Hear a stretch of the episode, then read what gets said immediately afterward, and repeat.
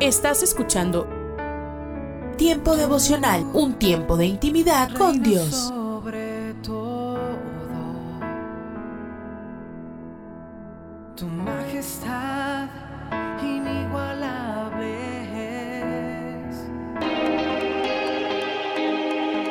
es. Escucha y comparte. Comparte. Es un día Tiempo devocional. En las plataformas Spotify, Google Podcast, Amazon Music y donde quiera que escuches tus podcasts.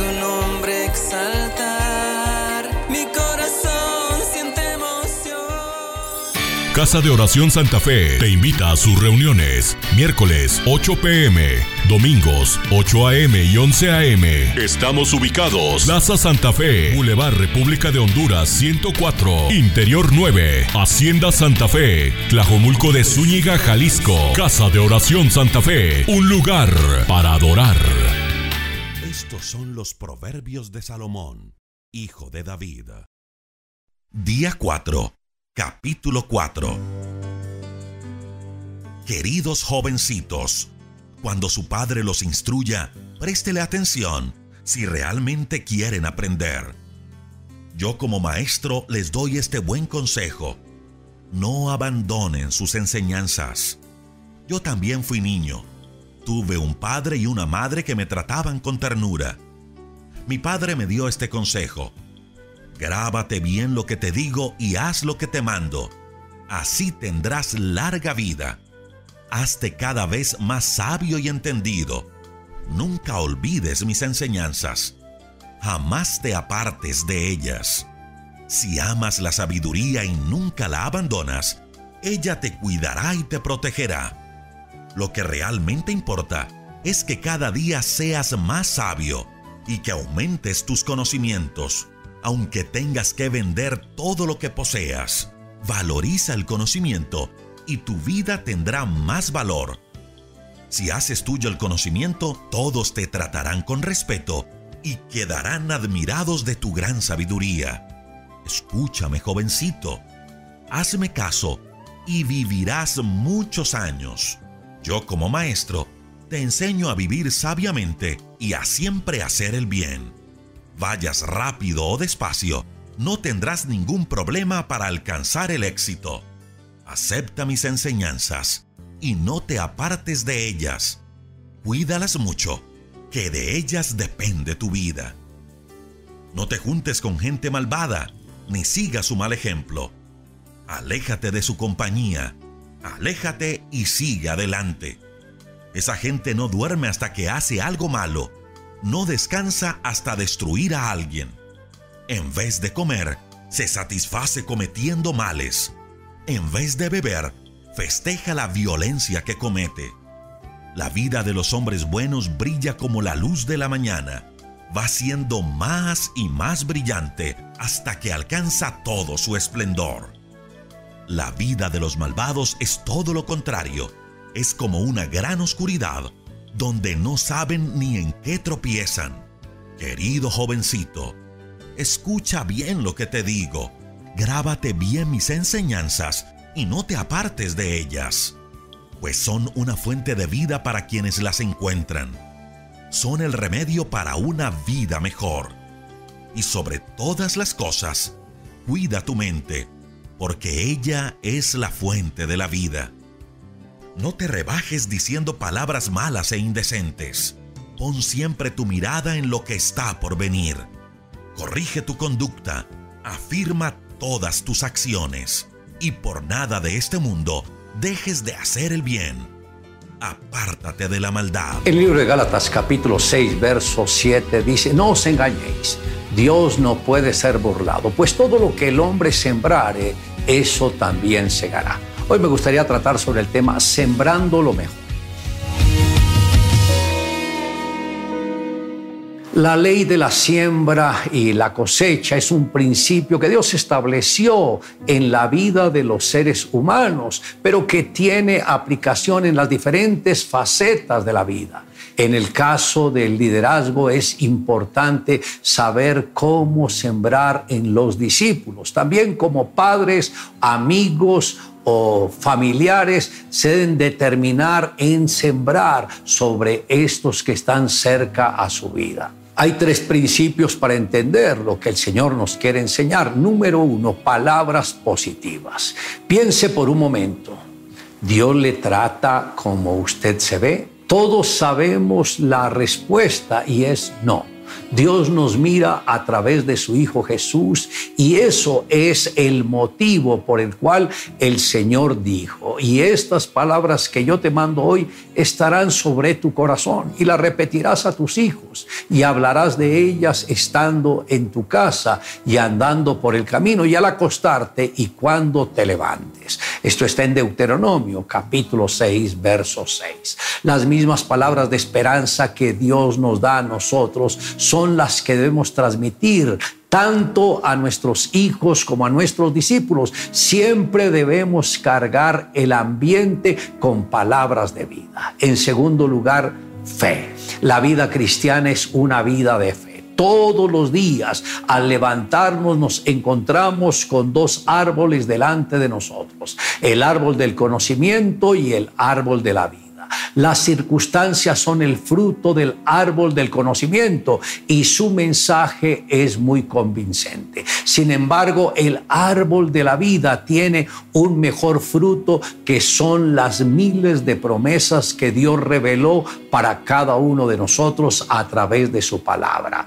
Eso sí, solo podemos alcanzarlas si usamos los brazos de la fe y la fe siempre triunfa sobre las circunstancias. Como dijo el salmista, creí por lo cual hablé estando afligido en gran manera. Esto está en el Salmo 116, verso 10. Las circunstancias tenían postrado al salmista, pero cuando declaró la palabra de Dios, todo cambió para su bien. En tercer lugar, amor. El amor es darlo todo, es poder llevar las cargas de los otros, es poder correr la milla extra, es dar la mano y levantar al caído, es compartir el pan con aquel que lo necesita. Un discípulo permanece fiel cuando es rodeado de amor y ahora permanece en la fe la esperanza y el amor. Estos tres, pero el mayor de ellos es el amor. Esto lo escribió el apóstol Pablo en Primera de Corintios, capítulo 13, verso 13. Había una vez un rey que ofreció un gran premio a aquel artista que pudiera captar una pintura La paz perfecta. Muchos artistas lo intentaron.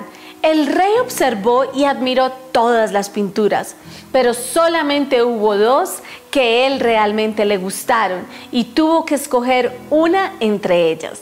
La primera era un lago muy tranquilo. Este lago era un espejo perfecto donde se reflejaban unas plácidas montañas que lo rodeaban. Sobre estas se encontraba un cielo azul con tenues nubes blancas. Todos los que miraron esta pintura pensaron que esta reflejaba la paz perfecta. La segunda pintura también tenía montañas, pero estas eran escabrosas y descubiertas. Sobre ella había un cielo furioso del cual un impetuoso aguacero con rayos y truenos salían. Montaña abajo parecía retumbar un espumoso torrente de agua. Todo esto no se revelaba para nada pacífico. Pero cuando el rey observó cuidadosamente, miró tras la cascada un delicado arbusto que crecía en una grieta de la roca. En este arbusto se encontraba un nido. Allí en medio del rugir de la violenta caída de agua estaba sentado plácidamente un pajarito en medio de su nido. Paz perfecta.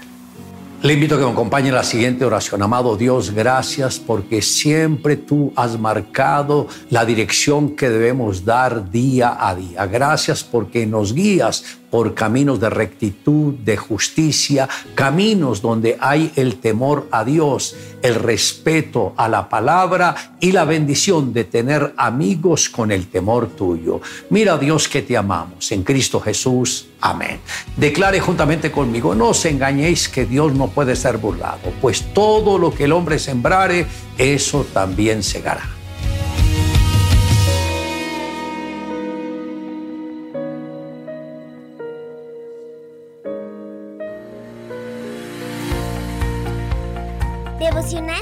Pastor Constantino Varas de Valdés. ¿Qué tal? Te saludo con la palabra del Señor.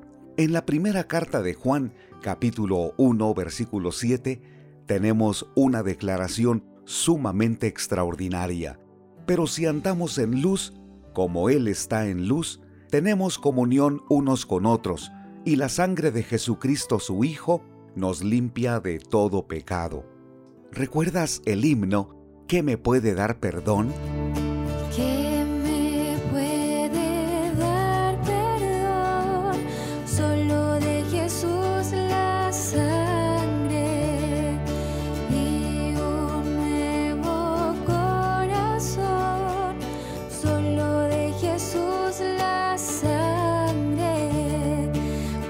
Fue escrito en 1876 por Robert Lowry.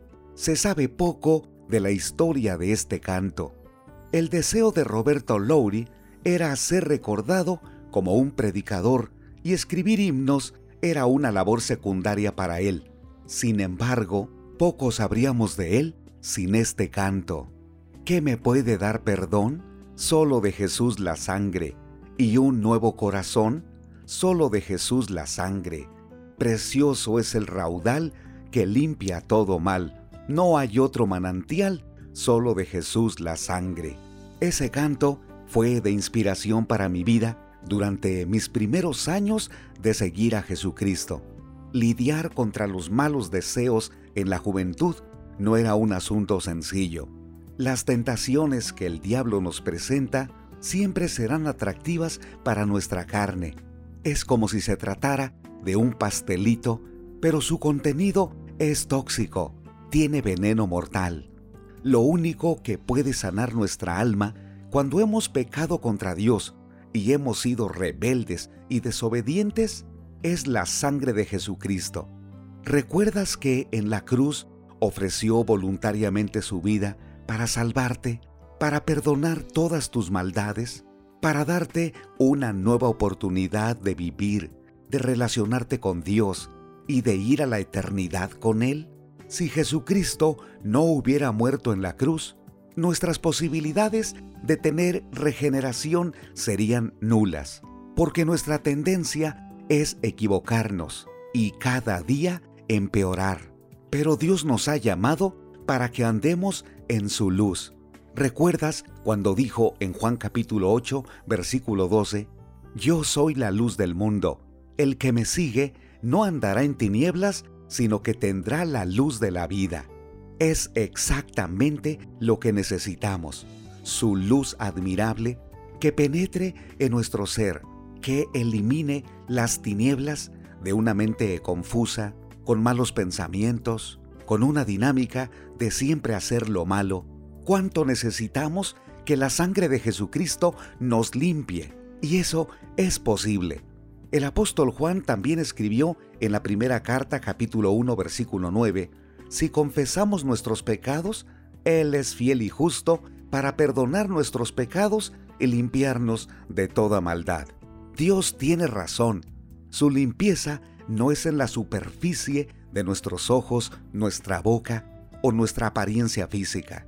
El Señor va a la profundidad de nuestro ser, donde guardamos y escondemos el pasado y desde allí genera limpieza y santidad. ¿Cuál es tu respuesta? Cuando escuches el canto, ¿qué me puede dar perdón? Tu respuesta debe ser inmediata. Solo de Jesús la sangre. Dios quiere que sea una realidad. Sé humilde y dile que te limpie. Señor eterno, reconozco que he pecado contra ti. Perdóname por descuidar mi comunión contigo y dar lugar al enemigo, que de manera implacable me tienta y quiere dominarme. Pero con la sangre de Jesucristo, tú me limpias y soy libre. Gracias por limpiarme y renovar mi relación contigo y con mi familia. En el nombre de Jesús, amén.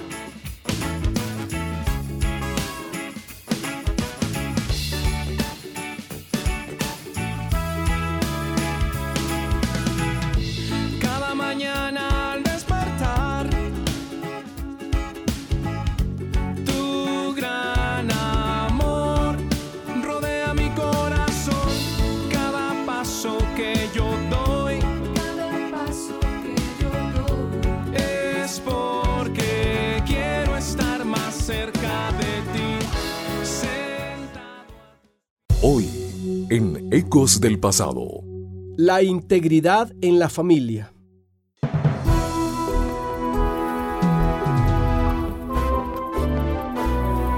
Ecos del Pasado con Emilio Mesa. Un segmento de la Biblia para ti en este día.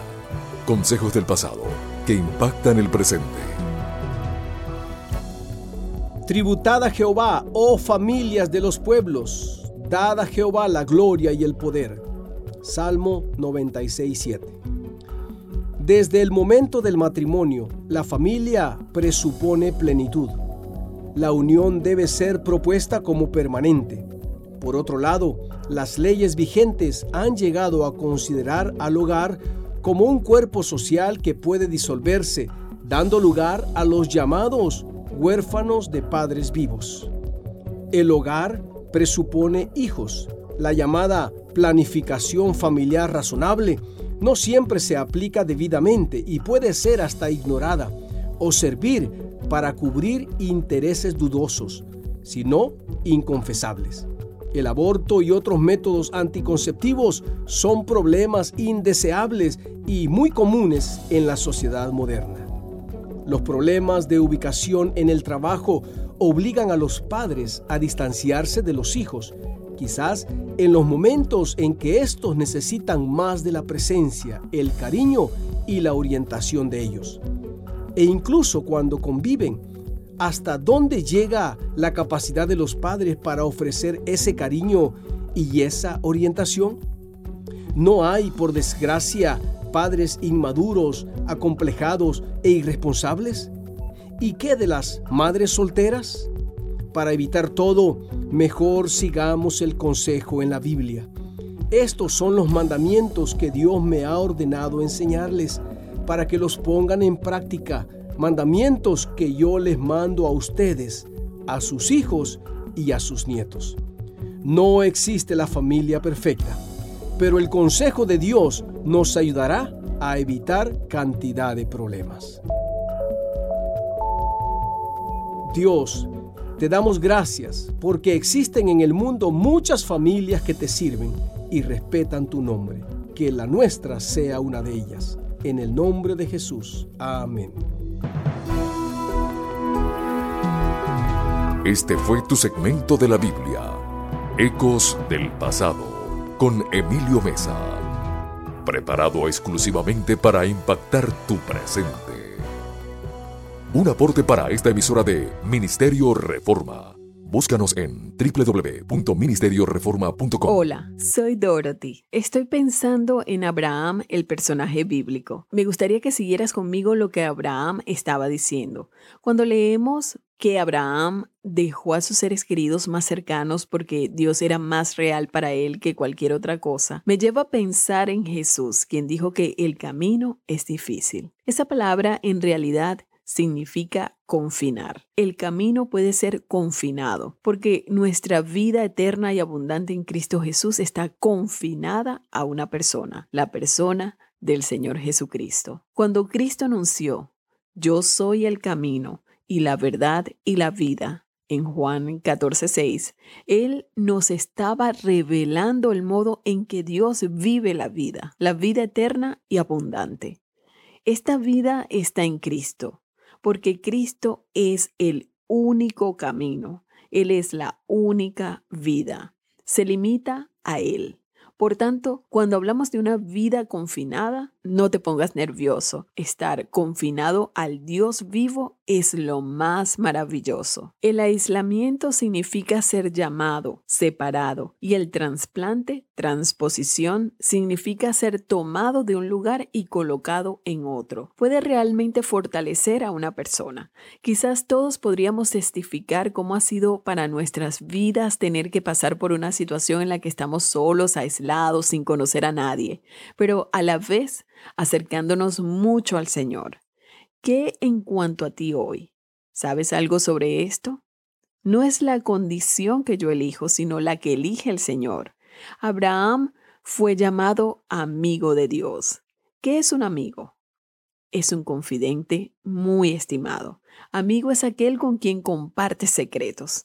Y un amigo de Dios es aquel a quien el Señor le daría a conocer su voluntad. En las Escrituras leemos, porque a los que antes conoció también los predestinó. Entonces, ¿por qué no querrías estar confinado? Por así decirlo, a la persona que sabe todo sobre tu futuro. Esto es muy emocionante. Abraham, como se llamaba entonces, nunca se habría convertido en Abraham, el padre de los creyentes, si hubiera continuado viviendo en Ur. El Señor tuvo que mostrarle a Abraham la manera para independizarse de quienes lo rodeaban, para depender totalmente de Él, del Señor. ¿Podríamos entender esto? No es aferrarse al pensamiento y las ideas de todos, sino ser totalmente dependiente del Señor. Las órdenes de Dios no siempre están acompañadas de una explicación. Voy a hacer esto en tu vida para que tú hagas aquello. No, pero los maravillosos mandamientos de Dios siempre van seguidos por una promesa. Sabes, una promesa es una cosa práctica, es algo muy positivo y literal, es muy específico. Dios le prometió a Abraham que ahora sería arrancado de su familia, todas las familias de la tierra serían bendecidas en él. Pienso en una familia con dos hijos y cada uno está en un lugar muy extremo de la tierra, lejos uno del otro. Pero la madre se siente muy bendecida porque sabe que ellos están en el centro de la voluntad de Dios. Cualquier padre que ama a un hijo entiende esto sin dificultad. Pienso en la gente de las praderas canadienses cuando las cosas eran extremadamente difíciles. Un hombre dependía mucho de la ayuda de su hijo para cosechar las enormes áreas cultivadas, pues no disponía de todas las maquinarias modernas. Para los padres era una gran proeza poner a sus hijos sobre el altar delante de Dios diciéndole, Señor, envíalos y utilízalos como tú quieras. Los hijos eran separados de sus padres, pero Qué gran cosecha la que vieron producirse a través de sus propios hijos, porque no se aferraron a ellos. Abraham debía ser separado para Dios, separado de su familia y de su patria, separado como peregrino y extranjero hacia una comunión mucho mayor y más elevada en pensamientos y planes. Estas no fueron solo pequeñas cosas sin importancia de las que hablamos cotidianamente, las cosas que queremos hacer y la forma en que queremos que se nos reconozca. No, son nuestros pensamientos en Cristo. Mira, cuando nacemos de nuevo, cuando realmente somos salvos, Dios toma cada situación de nuestras vidas y usa esas dificultades y pruebas. Dios nos está separando para sí mismo. Comienza donde Dios te guió y continúa desde allí. Son las 9 de la mañana y es tiempo de parar un poquito las actividades, siempre y cuando se pueda, ¿verdad? Porque entendemos también de que hay mucha gente que no lo puede hacer. De todos modos, la grabación de esta reflexión lo vas a tener a disposición para luego en algún momento escucharlo. Hay ciertas actividades, amable oyente, que fueron un patrón en la vida de Jesús. Una de ellas es la oración en todo tipo de circunstancias.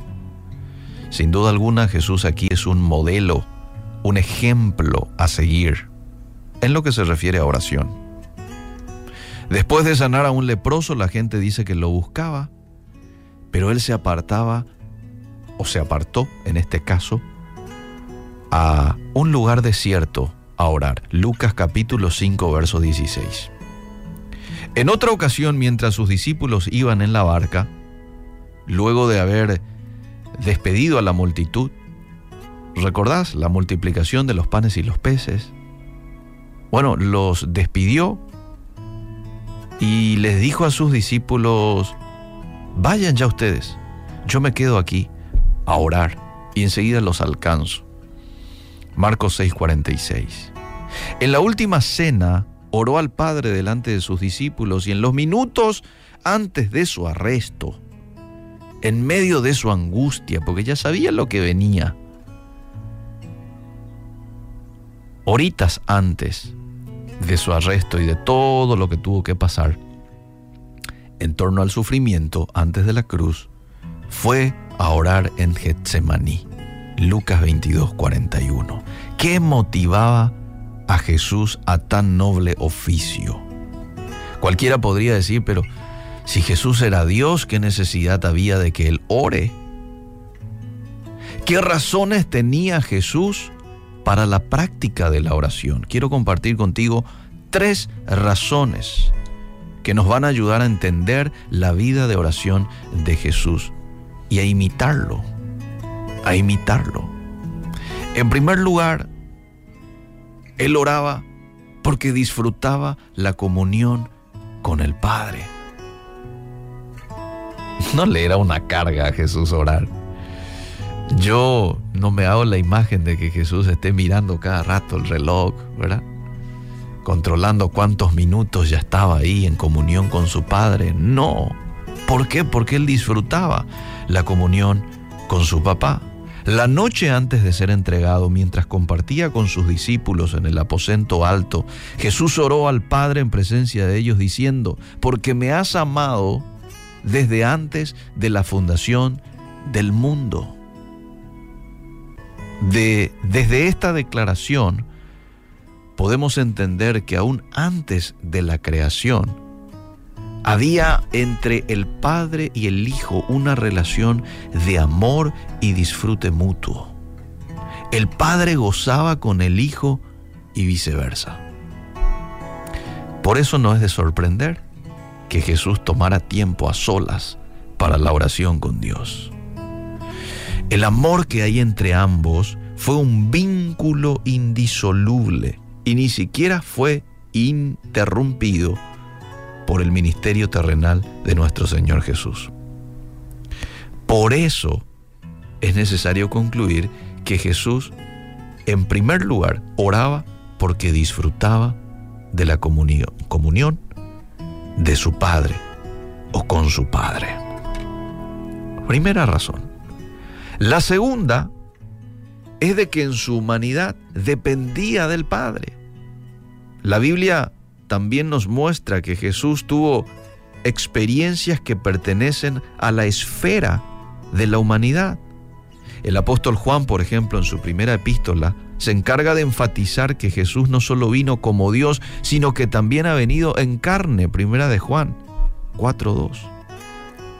Y en virtud de su humanidad, participó de las aflicciones, de las miserias y necesidad del ser humano. Por eso era absolutamente dependiente del Padre. Su sostenimiento, su provisión, su protección venían del Padre. El único que lo podía entender en su angustia y el único que podría socorrerlo en su necesidad era su Padre. Y su oración era una evidencia que dependía de la ayuda divina. Por eso el escritor de Hebreos dice, y Cristo en los días de su carne, ofreciendo ruegos y súplicas con gran clamor y lágrimas al que le podía librar de la muerte, fue oído a causa de su temor reverente. Entonces a partir de aquí es que concluimos que Jesús también oraba porque como hombre dependía del Padre. Él también pasó por las mismas tentaciones que nosotros hoy pasamos. También pasó por las mismas aflicciones que nosotros hoy pasamos. Por eso hay un texto en donde dice que tenemos un sumo sacerdote que se compadece de nosotros porque Él pasó por todo lo que nosotros hemos pasado, pero sin pecado. ¿eh? Todas las tentaciones que vinieron a Jesús, Él las libró y no pecó, no accedió a la tentación. Y en tercer lugar, o tercera razón por la que Jesús tenía un estilo de vida de oración es para modelarnos la vida que agrada al Padre. Es decir, para dejarnos una enseñanza práctica a nosotros como discípulos de Jesús hoy día, de que debemos de tener esto como un estilo de vida, la oración. Cristo es nuestro ejemplo de obediencia perfecta. Cristo es nuestro ejemplo de una vida que agrada a Dios. Él es nuestro ejemplo supremo de santidad, es nuestro ejemplo supremo de piedad, de pureza. El apóstol Pedro dijo que Cristo padeció por nosotros dejándonos ejemplo para que sigamos sus pisadas. Primera de Pedro 2.21. Y en ese mismo contexto decía que cuando padecía, no amenazaba, sino que encomendaba la causa al que juzga justamente. Primera de Pedro 2.22. Lo que el apóstol destacaba era que la actitud que Jesús tenía de encomendarse a Dios es una virtud a imitar, en especial cuando sufrimos. Además, el apóstol dijo en un sentido parecido, el que dice que permanece en él debe andar como él anduvo. Primera de Juan 2.6. Esto quiere decir que la vida de Jesús, incluyendo la vida de oración, es el ejemplo de una vida que agrada al Padre. Él es nuestro modelo y nosotros hoy como discípulos lo tenemos que imitar. Nuestro Señor no se limitó solamente a ordenarnos a orar. También les enseñó a sus discípulos. Pero algo muy importante, también les mostró. Les mandó a orar. Les enseñó cómo tenían que orar. Pero algo muy importante que debemos de tener presente como líderes es les mostró la vida de oración con el ejemplo. Esto fue contundente para sus discípulos en su momento y esto es contundente para mí hoy, que quiero hacer la voluntad de Dios. Ahora bien, aunque la vida de oración de Jesús nos queda como un modelo, las primeras dos razones son también aspectos de nuestra comunión con Dios que debemos tener en cuenta.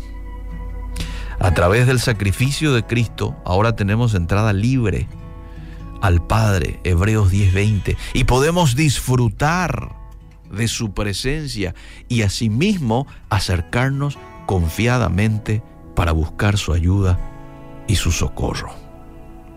Mejor dicho, y con esto termino, tenemos hoy el privilegio, amable oyente, de disfrutar del amor del Padre y podemos depender de Él en todo momento tal como lo hizo Jesús.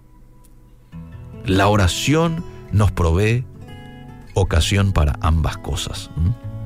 Y hoy tenés el privilegio de también acercarte a Dios el Padre, tener esa comunión que tenía Jesús con el Padre, disfrutar de esa comunión, ser un íntimo de Jesús, ser un íntimo de Dios, una persona cercana, una persona de intimidad, una persona que no solamente sirve en la iglesia o en cualquier otro lugar, sino una persona que disfruta de su relación con Jesús, de su eh, conversación con Jesús, que tomas café con Jesús. En segundo lugar, necesitamos, y más aún en este tiempo, depender de Dios, mis queridos amigos y hermanos. Tiempos difíciles, tiempos peligrosos, tiempos en donde se habla de lo malo como bueno y a lo bueno se le llama malo. Necesitamos discernimiento y eso lo vamos a conseguir en la intimidad, en la vida de dependencia de Dios el Padre. Y en tercer lugar también, hoy necesitamos nosotros ser modelos a otros a través de nuestra vida de oración. Y estoy seguro de que nuestra vida de oración hoy puede servir de inspiración para muchos a hacer lo mismo. Que Dios nos ayude.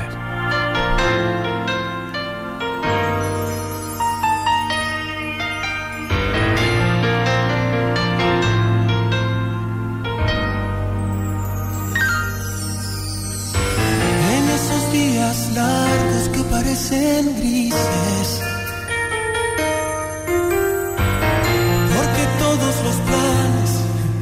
Te salieron mal.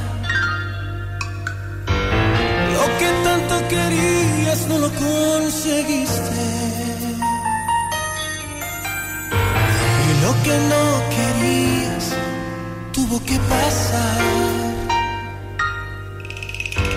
En esos días cuando el buen humor no existe,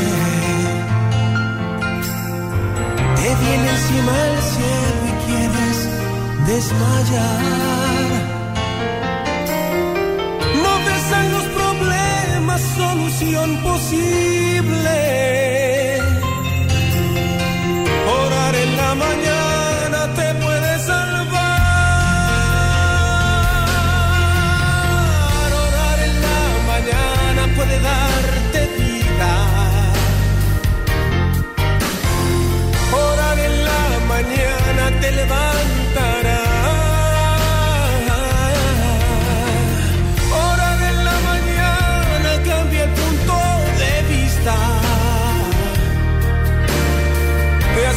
hace olvidarlo todo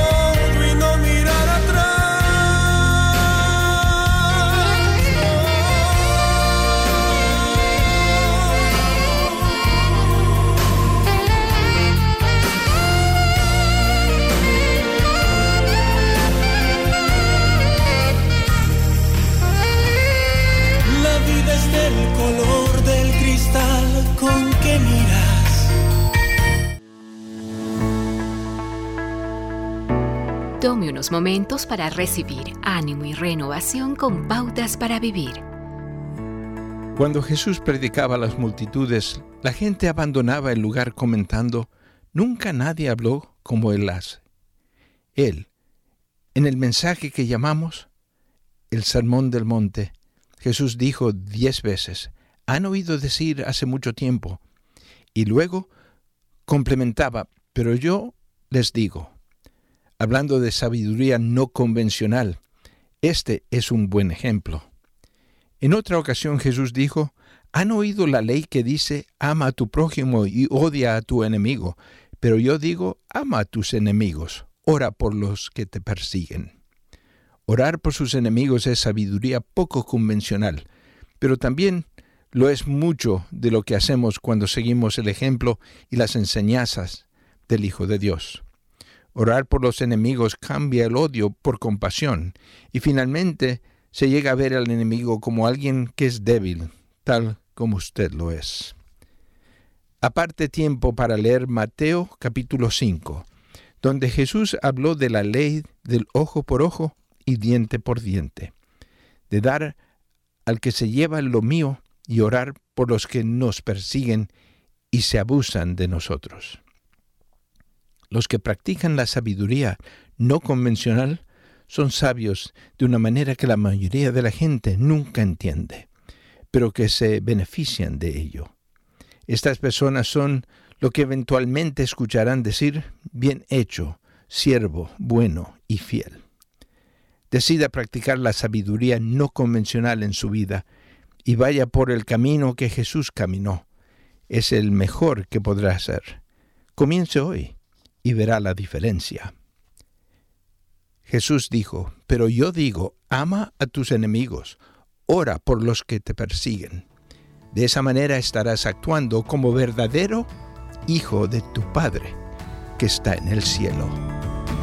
Acaba de escuchar a Eduardo Palacio con Pautas para Vivir, un ministerio de Guidelines International. Permita que esta estación de radio sepa cómo el programa le ha ayudado. Acompáñenos en la próxima emisión de Pautas para Vivir. Gracias por su sintonía.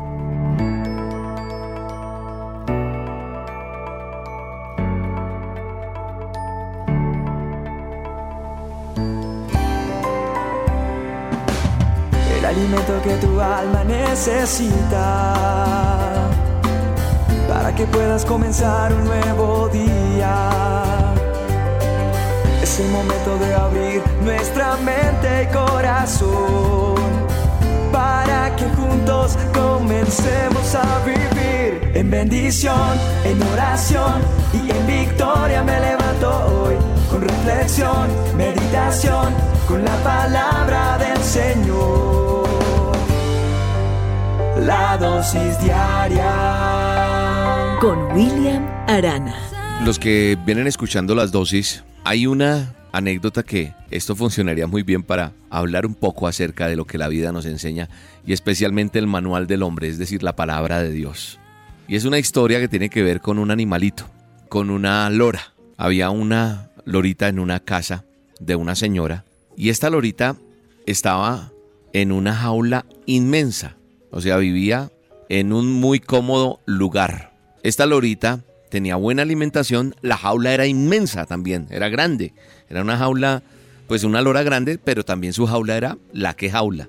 Entonces, pues la lorita gozaba de paz, de tranquilidad, de buena comida, nunca le faltaba nada, estaba viviendo a todo dar. Y pues era feliz, además la lora había aprendido a imitar muchas palabras que su dueña le había enseñado. Entonces era una delicia escuchar esta lora. Y entonces resultó ser una lora pues de muy buena y agradable compañía para la, la anciana de esta casa. Pero un día, ¿qué pasó? La puerta de esta inmensa jaula de esta lora quedó abierta y entró el gato y se la comió. sí, se la comió. Ay, pobrecita, dijiste tú también, ¿no? Sí, se comió la lora. La lora estaba acostumbrada a que la señora abriera esa puerta y para ella era normal. No atacaba ni nada porque estaba acostumbrada que cuando le abrían tenía provisión, tenía comida, tenía agüita. O sea, nunca le habían enseñado que el abrirle la puerta era peligroso. Entonces la lora vio que, escuchó que su puertica se abrió y el gato entró y prun se la comió. Entonces ella ni escándalo hizo, se la mandó de un solo tarascazo. Tal vez hubiera bastado que la anciana la molestara tal vez un poco cuando ella le ponía la comida, no solamente para ponérsela, haberla molestado, hurgarla, o sea que ella aprendiera que si se abría la puerta también tenía que estar a la defensiva, tal vez tocándola con un palito, eh, molestándola con el agua, para que ella se alborotara. Y de pronto, si eso hubiese pasado antes, se hubiera evitado una desgracia. Y de pronto ella habría aprendido que cada vez que se abriera la puerta, no solo era para cosas placenteras, de pronto saber que si le abrían esa puertica le fastidiaban su paz. En nuestra naturaleza, y esta historia cae como anillo al dedo para hablarles de lo siguiente. Nosotros, después de que Adán y Eva hubieran pecado, hubieran caído, nuestra realidad es que sobrevivimos. Algunos están mejores que otros. Usted que me está escuchando dirá, no, es que mi situación no se compara con la de nadie. Pero ¿qué sabes tú o qué sabemos nosotros con qué está amaneciendo hoy una persona? ¿Con qué tiene que lidiar hoy? El dolor, la enfermedad, todo esto siempre ha estado presente en la vida de cada uno de nosotros. O sea, no existe una felicidad absoluta que no, es que yo necesitaba tener mi casa y ya. Si yo tuviera casa, carro, beca, si yo tuviera esto, si yo tuviera que no, no, no hay felicidad absoluta. He aprendido y creo que todos de una u otra manera vamos aprendiendo de que no hay felicidad absoluta y que solo hay momentos felices. Unos cuantos no importa.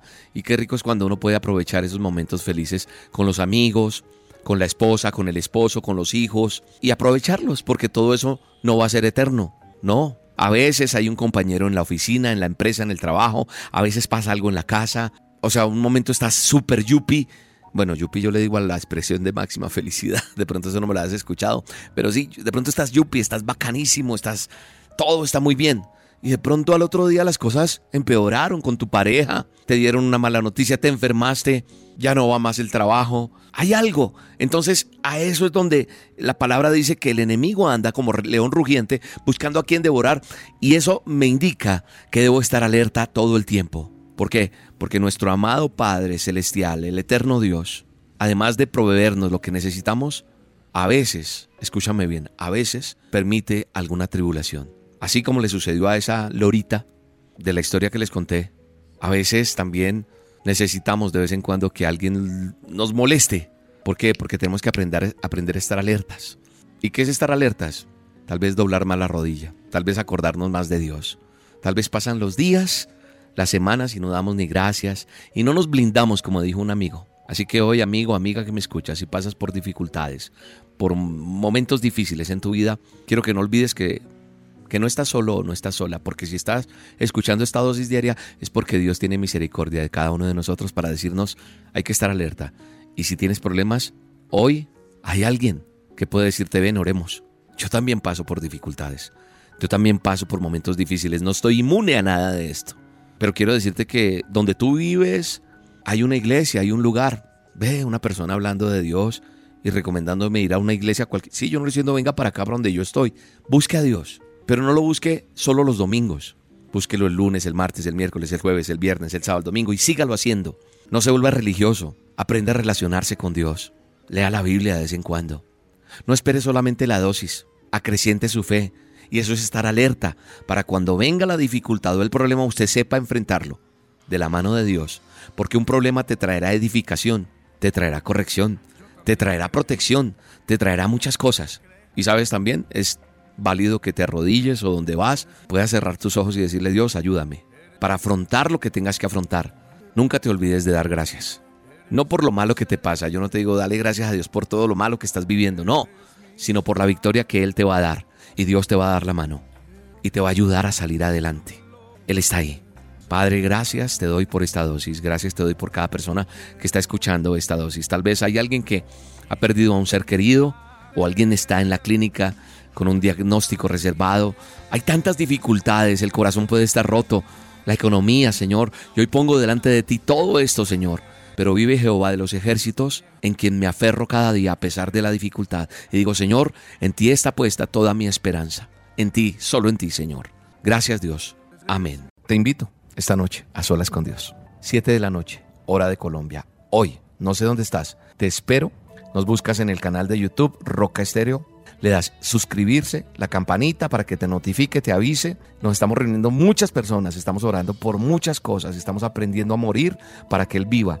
Están pasando unos milagros maravillosos y lo transmitimos por YouTube, lo transmitimos por el Facebook de la emisora, la fanpage www.rocastereo.com también. Ahí lo puedes escuchar. Dios tiene cosas hermosas para todos. Te bendigo en el nombre de Jesús. Un abrazo. Bye bye.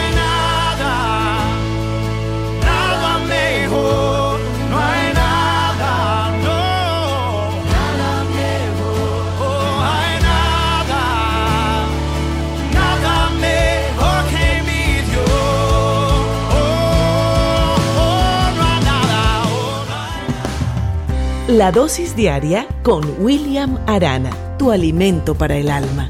Vívela y compártela. Somos Roca Estéreo.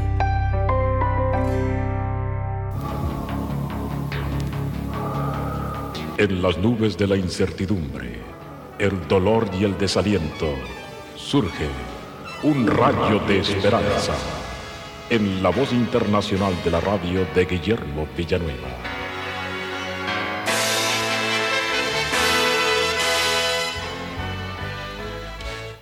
Un abad deseaba adquirir vehementemente un terreno, pero el dueño no se lo quería vender. Pero un día el abad le dijo, ya que no me quieres vender el terreno, alquílamelo. Y es necesario que me lo alquiles el tiempo necesario para lograr una sola cosecha, y yo te voy a pagar mucho, muy bien. El campesino pensó que era muy buena oferta, recibir mucho dinero en poco tiempo, por lo que accedió. Una vez establecido el contrato, el abad plantó bellotas de alcornoque, que es una especie que tarda 300 años para dar la primera cosecha. Por lo tanto, el pobre campesino nunca volvió a usar su terreno.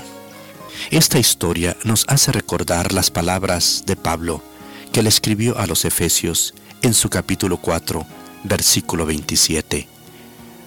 Ni deis lugar al diablo.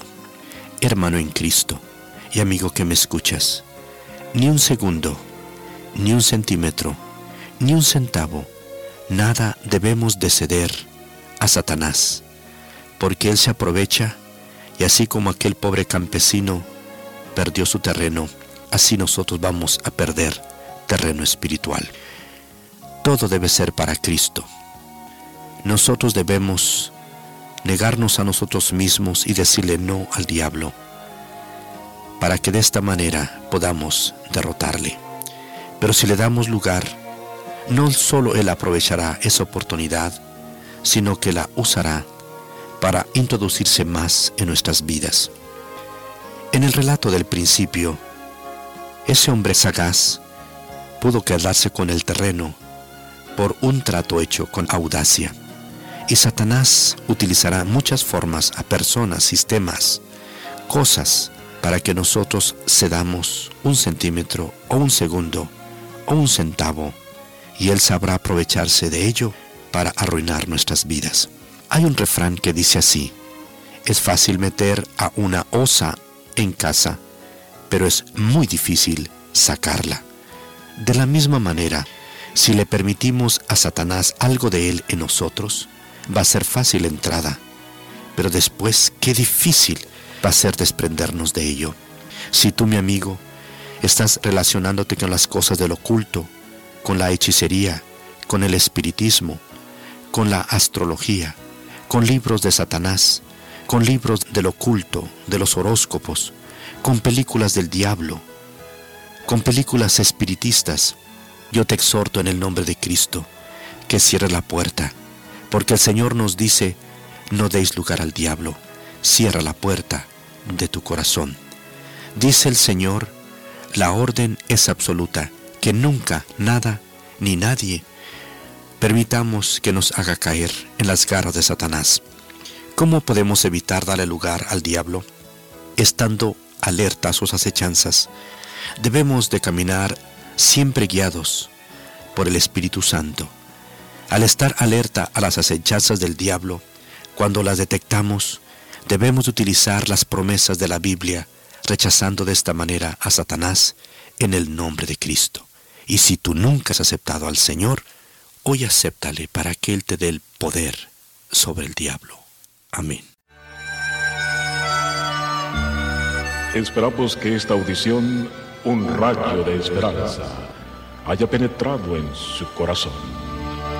Si en algo podemos servirle, por favor dirija su correspondencia a Guillermo Villanueva, apartado 77-335, México, Distrito Federal, 11200. Le invitamos para que nos sintonice a esta misma hora y por esta misma estación. Muchas gracias por la amabilidad de su atención. Estás escuchando Tiempo devocional, un tiempo de intimidad con Dios. Sobre todo, tu majestad inigualable es. ¿Cómo no voy a servirte, escucha y comparte. Comparte. Si estuviera en el fondo del mar, Tiempo devocional tú me salvarás. ¿Cómo en las plataformas Spotify, Google Podcast, Amazon Music y donde quiera que escuches tus podcasts. Por amor, mi mejor canción. Solo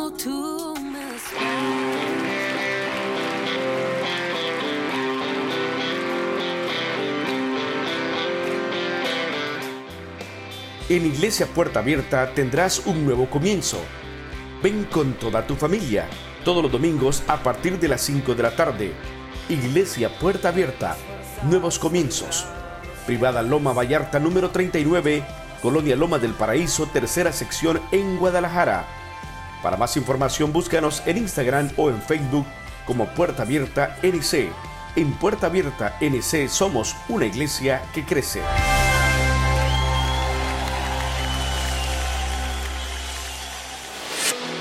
Lectores de la Biblia, bienvenidos a la sinopsis de la Biblia.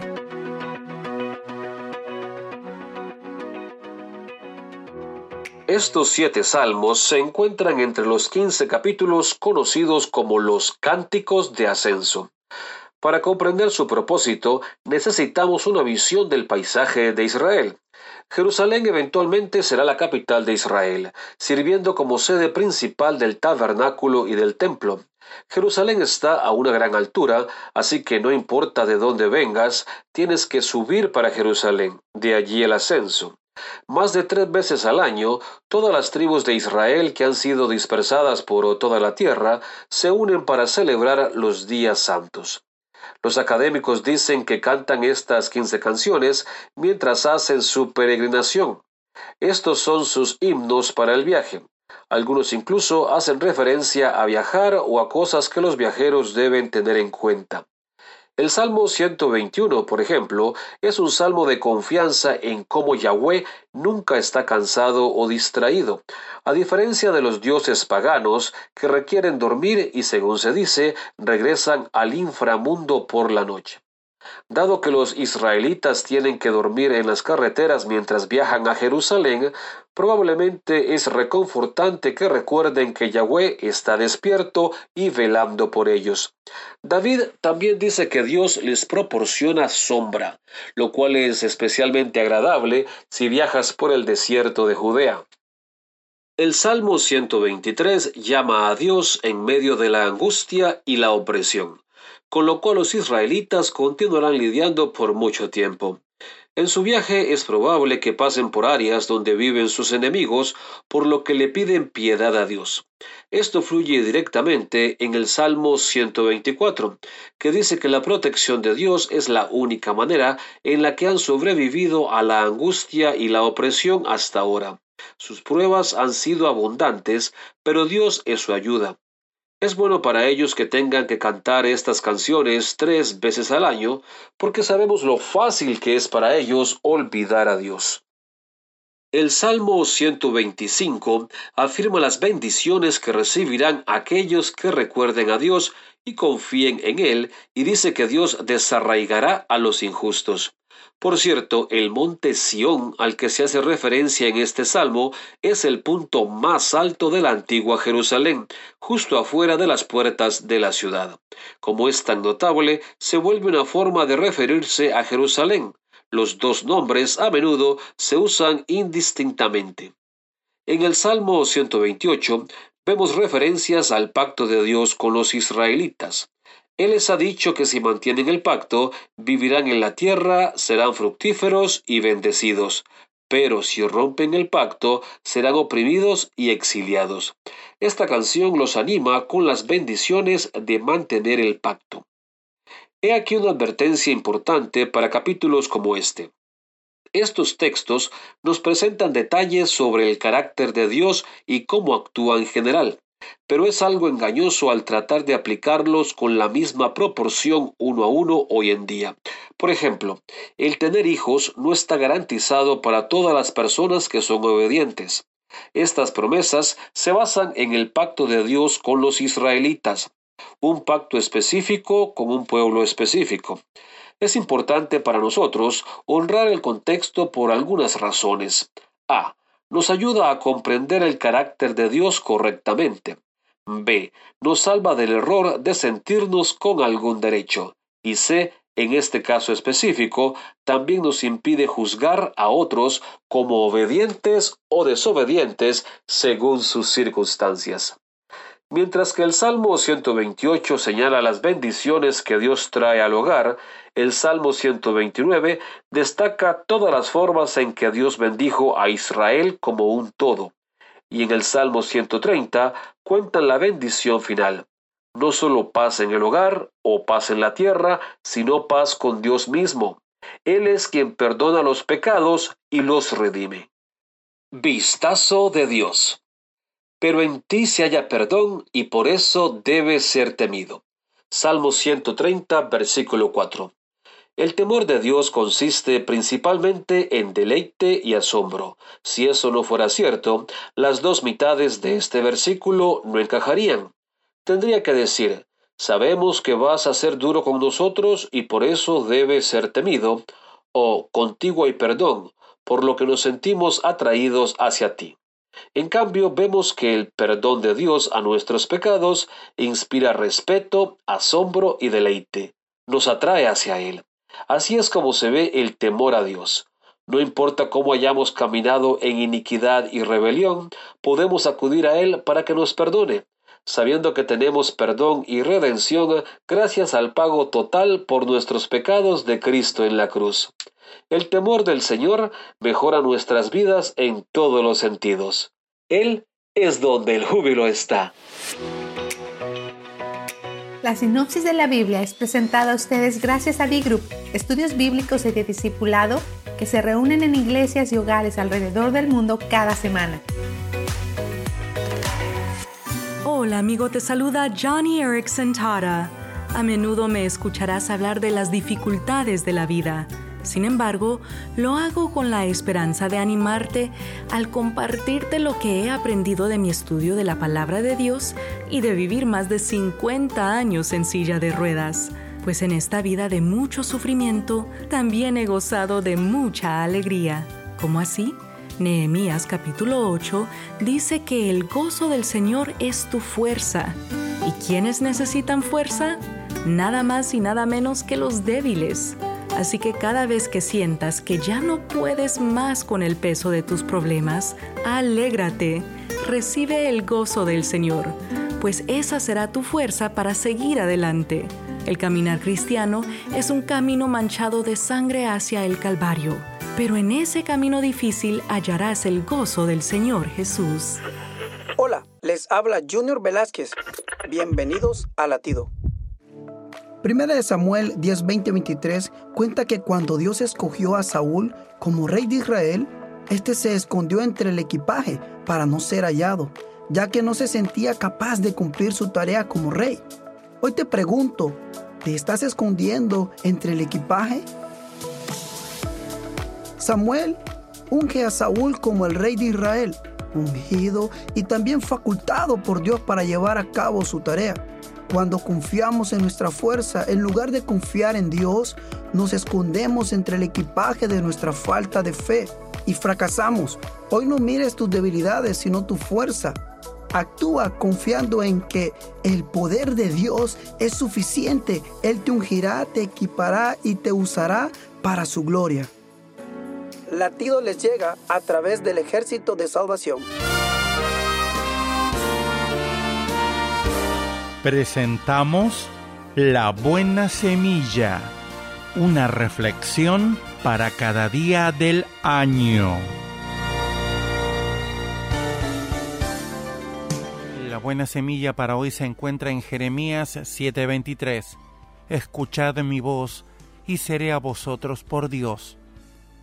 Y en Proverbios 1:33, el que me oyere habitará confiadamente y vivirá tranquilo sin temor del mal.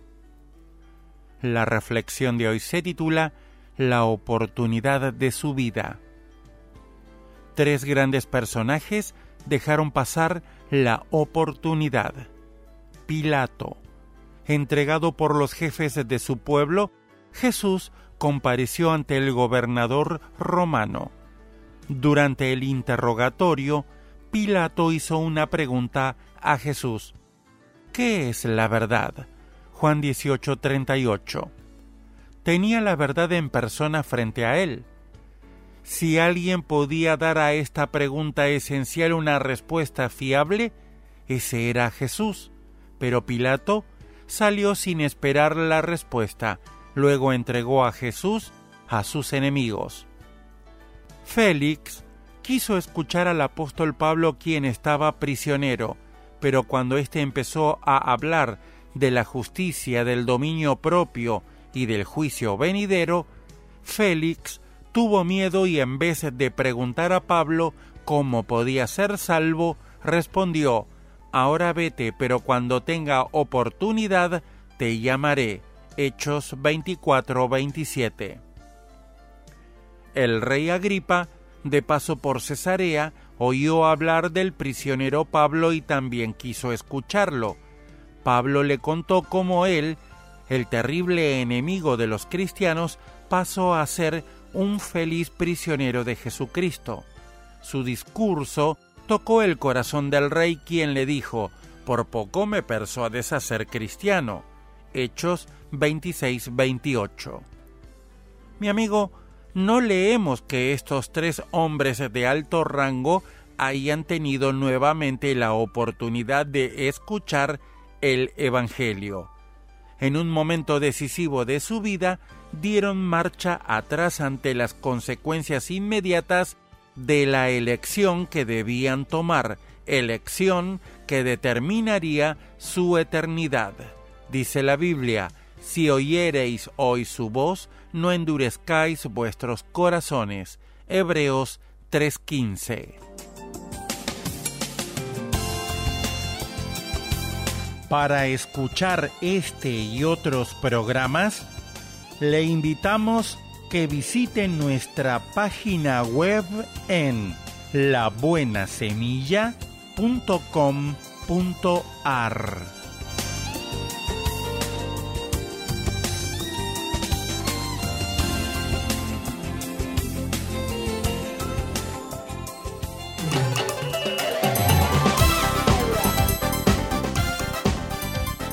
Un momento con Alberto Motesi. Una respuesta práctica a tus interrogantes sobre tu vida y los problemas del mundo moderno. Mi amable oyente, te deseo muy buen tiempo. Ayer te hablaba acerca de aquel domingo en Jerusalén cuando cosas singulares ocurrieron. Un viento recio que sacudió extrañamente la ciudad ciertas llamas de fuego que se asentaron sobre las cabezas de 120 hombres y mujeres, y la predicación fogosa y elocuente de los apóstoles en idiomas que no conocían. Ese domingo fue el día en que descendió el Espíritu Santo enviado por Cristo desde el reino de los cielos fue el día en que la primera iglesia cristiana, como jamás hubo en el mundo, la iglesia de Jerusalén, comenzó su vida activa y se lanzó a la conquista de las naciones.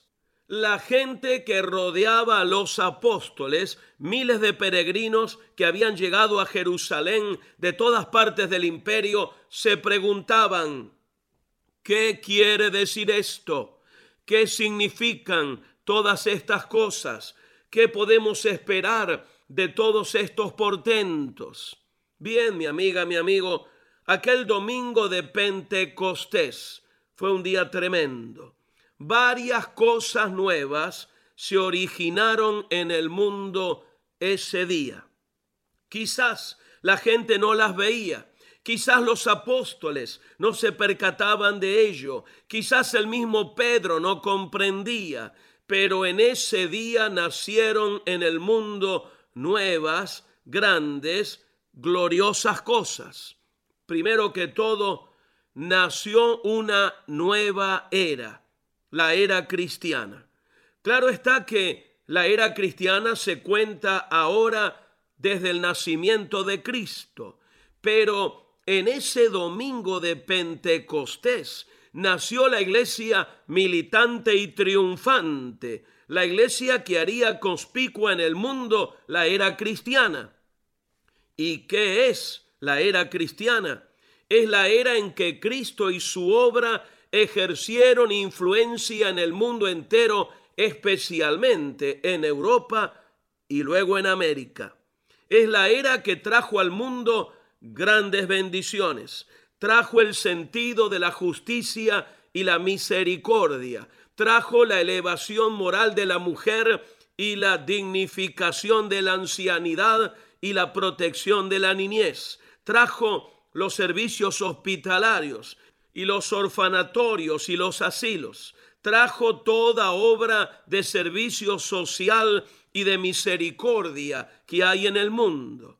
Claro está que no ha sido una era perfecta, pero sus imperfecciones no se deben a Jesucristo mismo, sino a los seres humanos que no hemos sabido vivir ni aplicar debidamente las enseñanzas y el ejemplo del Maestro.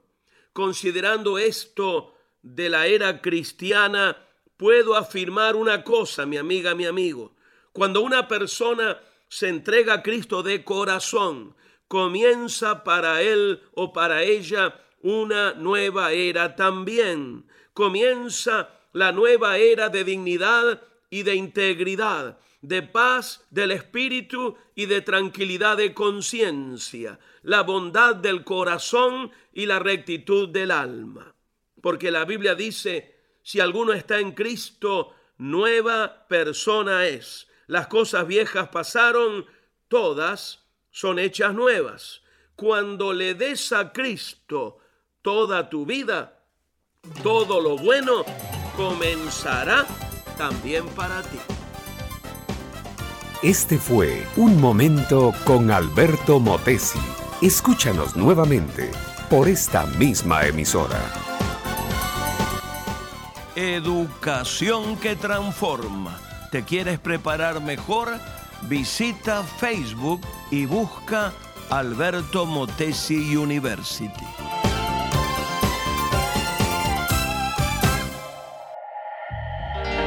Esto es la palabra para ti hoy.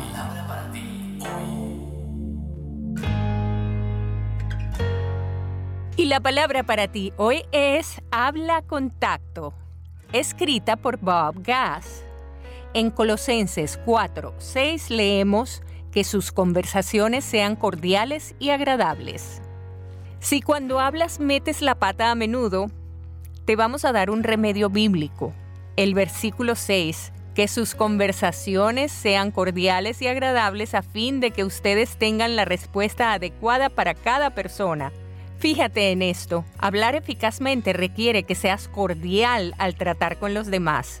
Y si bien la honestidad es la mejor práctica, no es una licencia para decir lo que quieras. Una de las destrezas más importantes que puedes desarrollar es la capacidad para tratar a los demás con tacto y sensibilidad cuando te encuentras en una situación difícil.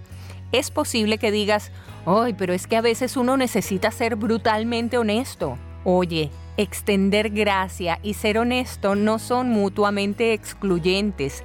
Puedes aprender a decir la verdad, pero con tacto, con amor.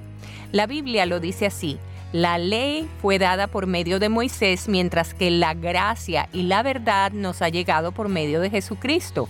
Eso en Juan 1, versículo 17. Jesús no permitió que la cortesía y la bondad Jesús no permitió que la cortesía y la bondad le impidieran decir la verdad, pero nunca lo hizo de una manera mezquina. Tú tampoco debes hacerlo. A veces decimos que estamos viviendo la verdad con amor, como dice Efesios 4:15, cuando la realidad es que lo que hay realmente en nuestro corazón es ira, frustración, desilusión y deseos de venganza. ¿Cuál es el remedio? Pues antes de hablar, toma un momento para repasar las palabras en tu mente y evalúa el impacto que puedan tener. Luego, decide obedecer la dirección del Espíritu Santo. Hacer eso te ayudará a desarrollar la disciplina emocional necesaria para suprimir los comentarios sin tacto.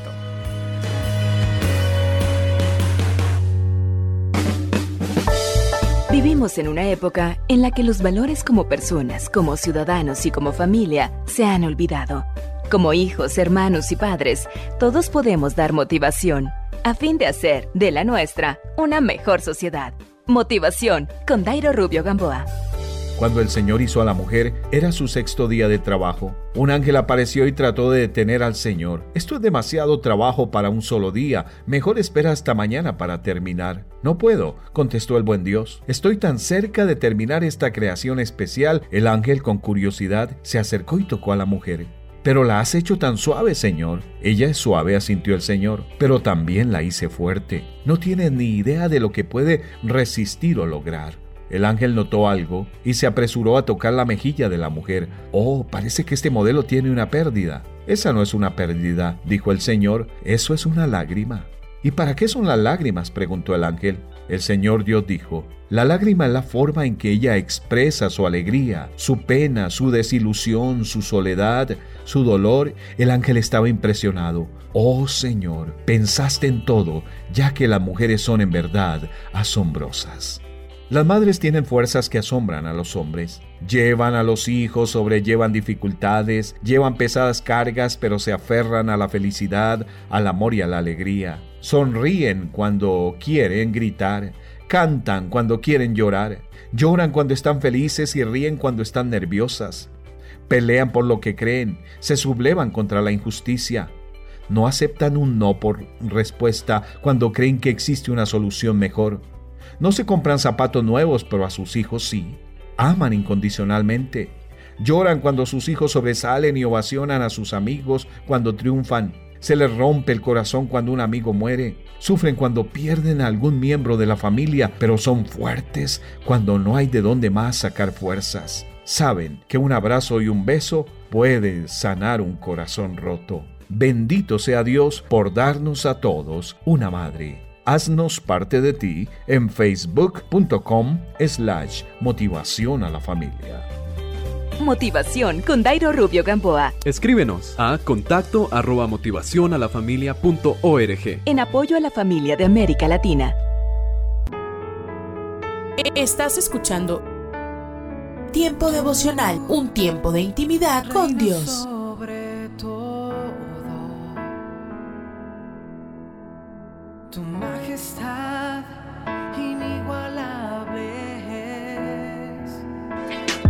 Presencia que cambió mi corazón.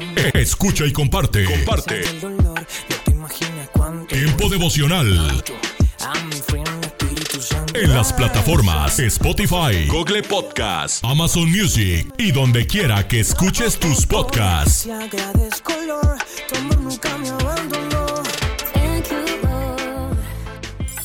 Casa de Oración Santa Fe te invita a sus reuniones. Miércoles 8 pm, domingos 8 am y 11 am. Estamos ubicados. Plaza Santa Fe, Boulevard República de Honduras 104, Interior 9, Hacienda Santa Fe, Tlajomulco de Zúñiga, Jalisco. Casa de Oración Santa Fe, un lugar para adorar.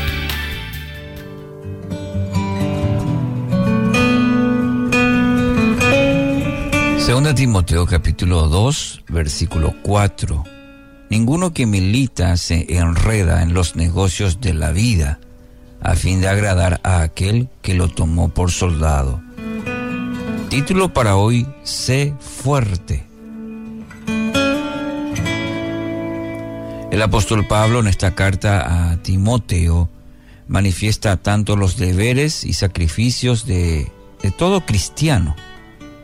No solamente esto se demanda de los líderes, sino de toda persona redimida por Cristo, ya que todos hemos sido llamados a anunciar el Evangelio. Y en los primeros seis versículos utiliza el apóstol Pablo la metáfora del soldado, del atleta y el labrador. Muy interesante. En primer término, en el versículo 4, el soldado. El soldado debe dedicarse por completo a la vida militar. No puede ni debe involucrarse en cuestiones civiles. Debe ser fiel a su llamado. Lo mismo ocurre en la vida espiritual. Demanda de cada uno dedicación, esfuerzo, valentía. Es una batalla constante. En otro momento el mismo Pablo recomienda a Timoteo, pelea la, la buena batalla de la fe haz tuya la vida eterna a la que fuiste llamado y por la cual hiciste aquella admirable declaración de fe delante de muchos testigos. 1 Timoteo 6:12. Más que nunca, querido oyente, usted y yo somos llamados a una, a una vida completamente dedicada a Dios. Soldado. En el versículo 5, el atleta. El atleta debe regirse estrictamente por las reglas establecidas. El cristiano también está llamado a ser fiel a las leyes establecidas, no solo a competir, debe hacerlo de la manera correcta. Las reglas están establecidas en su palabra. Es ahí donde encontraremos consejos, advertencias y también las penalidades. Primera Corintios 9:25. Todos los atletas se entrenan con disciplina. Lo hacen para ganar un premio que se desvanecerá. Pero nosotros lo hacemos por un premio eterno. Y tercero, el labrador, en el versículo 6. Primero se debe labrar la tierra para tener una cosecha. Esta eh, es una tarea de perseverancia, de paciencia, de mucho esfuerzo para obtener los resultados que uno quiere. Es lo mismo lo espiritual. Debemos trazar surcos, de manera que la buena semilla, la palabra de Dios, pueda caer en buena tierra y sea una buena cosecha. Gálatas 6:8. El que siembra para agradar al Espíritu, del Espíritu cosechará vida eterna. Querido oyente, entregue enteramente su vida a Cristo. Sea fuerte en Cristo y su poder. Tres aspectos a considerar según el apóstol Pablo de los deberes y sacrificios de todo cristiano como soldado, como atleta y como labrador. ¿Cómo te ha ayudado la oración? ¿Qué desafío actual en tu vida podría beneficiarse de la oración? El pensamiento de hoy está escrito por Jennifer Benson Schulz. Jennifer escribe. Cuando tuvieron que realizarle a mi hijo una cirugía ortopédica, di gracias por el médico que lo operó. A punto de jubilarse, nos aseguró que había ayudado a miles de personas con el mismo problema. Aún así, antes del procedimiento, oró y le pidió a Dios por un buen resultado. Y estoy agradecida de que el Señor lo hizo. Josafat un experimentado líder nacional también oró durante una crisis. Tres naciones habían algado contra él e iban a atacar a su pueblo. Aunque tenía más de doce décadas de experiencia, decidió preguntarle a Dios qué hacer. Oró, a causa de nuestras tribulaciones clamaremos a ti, y tú nos oirás y salvarás. También le pidió su dirección diciendo, no sabemos qué hacer y a ti volvemos nuestros ojos. La humildad con que Josafat abordó el desafío hizo que invocara de corazón la participación de Dios, la cual se manifestó mediante el aliento y la intervención divina. Independientemente de la experiencia que tengamos en ciertas áreas, orar por ayuda fomenta una dependencia santa en Dios. Nos recuerda que Él sabe más que nosotros y que tiene el control supremo. Nos coloca en una posición humilde en la cual le agrada responder y sostenernos sin importar los resultados. Oremos.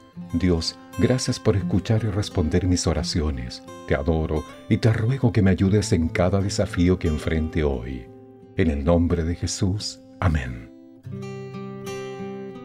El pensamiento de hoy fue traído a ustedes de parte de Ministerios Nuestro Pan Diario. Pan dulce para la vida. Reflexiones con Carmen Reynoso.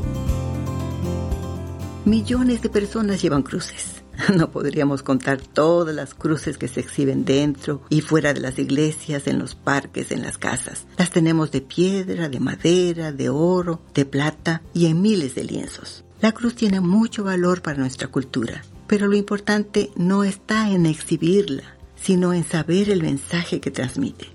La cruz nos recuerda la justicia, la sabiduría, el amor y el poder de Dios. La muerte de Cristo en la cruz es un evento planeado a lo largo del tiempo, con sabiduría infinita, que nos permite ser perdonados, tener vida eterna, recibir el Espíritu de Dios para que viva en nosotros, que nuestro nombre esté escrito en el libro de la vida del Cordero, y que estemos totalmente seguros de que cuando Él nos llame, estaremos ausentes del cuerpo y presentes con el Señor. El mensaje de la cruz es poderoso. No es tanto el tener la cruz, sino vivirla. Pan dulce para la vida. Reflexiones con Carmen Reynoso.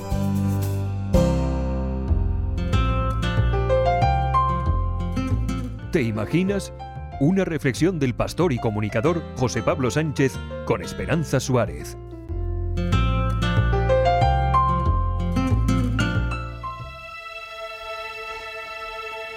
Philip creció cerca de Nairobi, Kenia, en una familia de nueve hermanos con ciertas posibilidades económicas. Su padre tenía un trabajo estable como conductor de tractor de una gran compañía agrícola. A pesar de sus posibilidades, mi padre no nos dio una educación adecuada en nuestra niñez y eso trajo mucha amargura en mi vida, cuenta Philip. Mientras nosotros lo pasábamos mal, mi padre se gastaba todo el dinero en alcohol. Philip recuerda cómo él y sus hermanos iban al colegio sin uniforme y descalzos. Cuando llegaban los pagos de la escuela, pasábamos días sin regresar a clase porque si le pedíamos algo a mi padre, sabíamos que nos pegaría con una vara de metal que tenía. Gracias a Dios, logré acabar el instituto a pesar de no pagar, cuenta el joven. Después de la jubilación del padre de Philip, la familia empezó a sufrir grandes dificultades económicas. Iban de pueblo en pueblo mendigando y buscando dónde dormir. Mis cinco hermanos mayores ya se habían marchado del hogar en busca de una vida mejor. Solo mis tres hermanos pequeños vivían con mis padres y yo, el sexto, estaba con mi hermana mayor que ya estaba casada. Cuenta Philip, mi familia acabó en un pueblo lejano donde un anciano se apiadó de ellos y les dejó vivir en su cocina. Después yo también regresé con ellos y la vida se volvió muy dura, así que me fui a Nairobi a buscar trabajo. Una vez en la capital, Philip consiguió trabajo como jardinero en una zona acomodada de un barrio de Nairobi. Por aquella época comenzó a escuchar un programa de radio cristiano que le encantaba porque tenía buenas enseñanzas. Las cosas habían empeorado mucho para sus padres. Ya eran mayores y vivían con mucha escasez en el pueblo, mientras Philip en la ciudad seguía albergando un gran resentimiento hacia ellos. Pero los programas de radio empezaron a cambiar mi corazón, cuenta Philip hasta que deseé perdonar a mis padres. A veces les mandaba dinero, otras les compré ropas y enseres y luego fui a visitarles. Al comprobar el estado en el que vivían, en lugar de ira, sentí mucha pena. Y todo fue gracias a escuchar la palabra de Dios que habló a mi alma y a mi corazón a través de la radio. Le doy gracias a Dios por bendecirme, permitiéndome ahorrar y comprar una tierra para nuestra familia, cuenta Philip, la misma tierra en la que sepulté a mis padres cuando Dios se los llevó. Hoy día, en su granja, junto a su esposa, Philip continúa escuchando los programas de radio que tanto cambiaron su vida y se goza en el hecho de que ella conozca su testimonio y aprecie su amor por la palabra de Dios.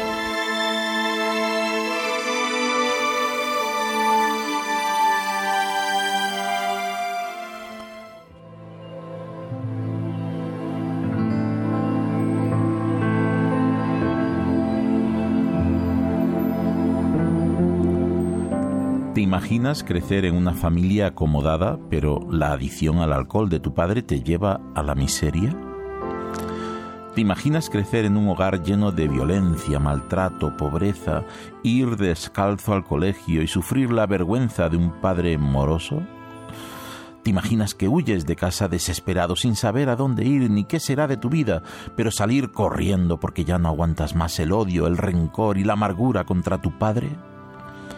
¿Te imaginas que encuentras trabajo lejos de casa, un trabajo que te permite estabilidad económica y además comienzas a escuchar la palabra de Dios en un programa de radio que sana la amargura de tu corazón y te cambia de tal manera que decides buscar a tu Padre para ayudarle? ¿Te imaginas que el mensaje de la Biblia convierte tu odio en amor, de modo que acoges a tus padres en tu casa y les cuidas hasta que mueren? Pues no te lo imagines más, es verdad, la verdad de aquellos que llevan su odio a los pies de Jesús. ¿Has escuchado ¿Te imaginas?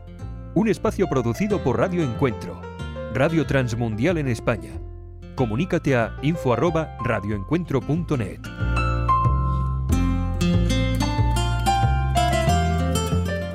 Un minuto con Dios, con el doctor Rolando Aguirre.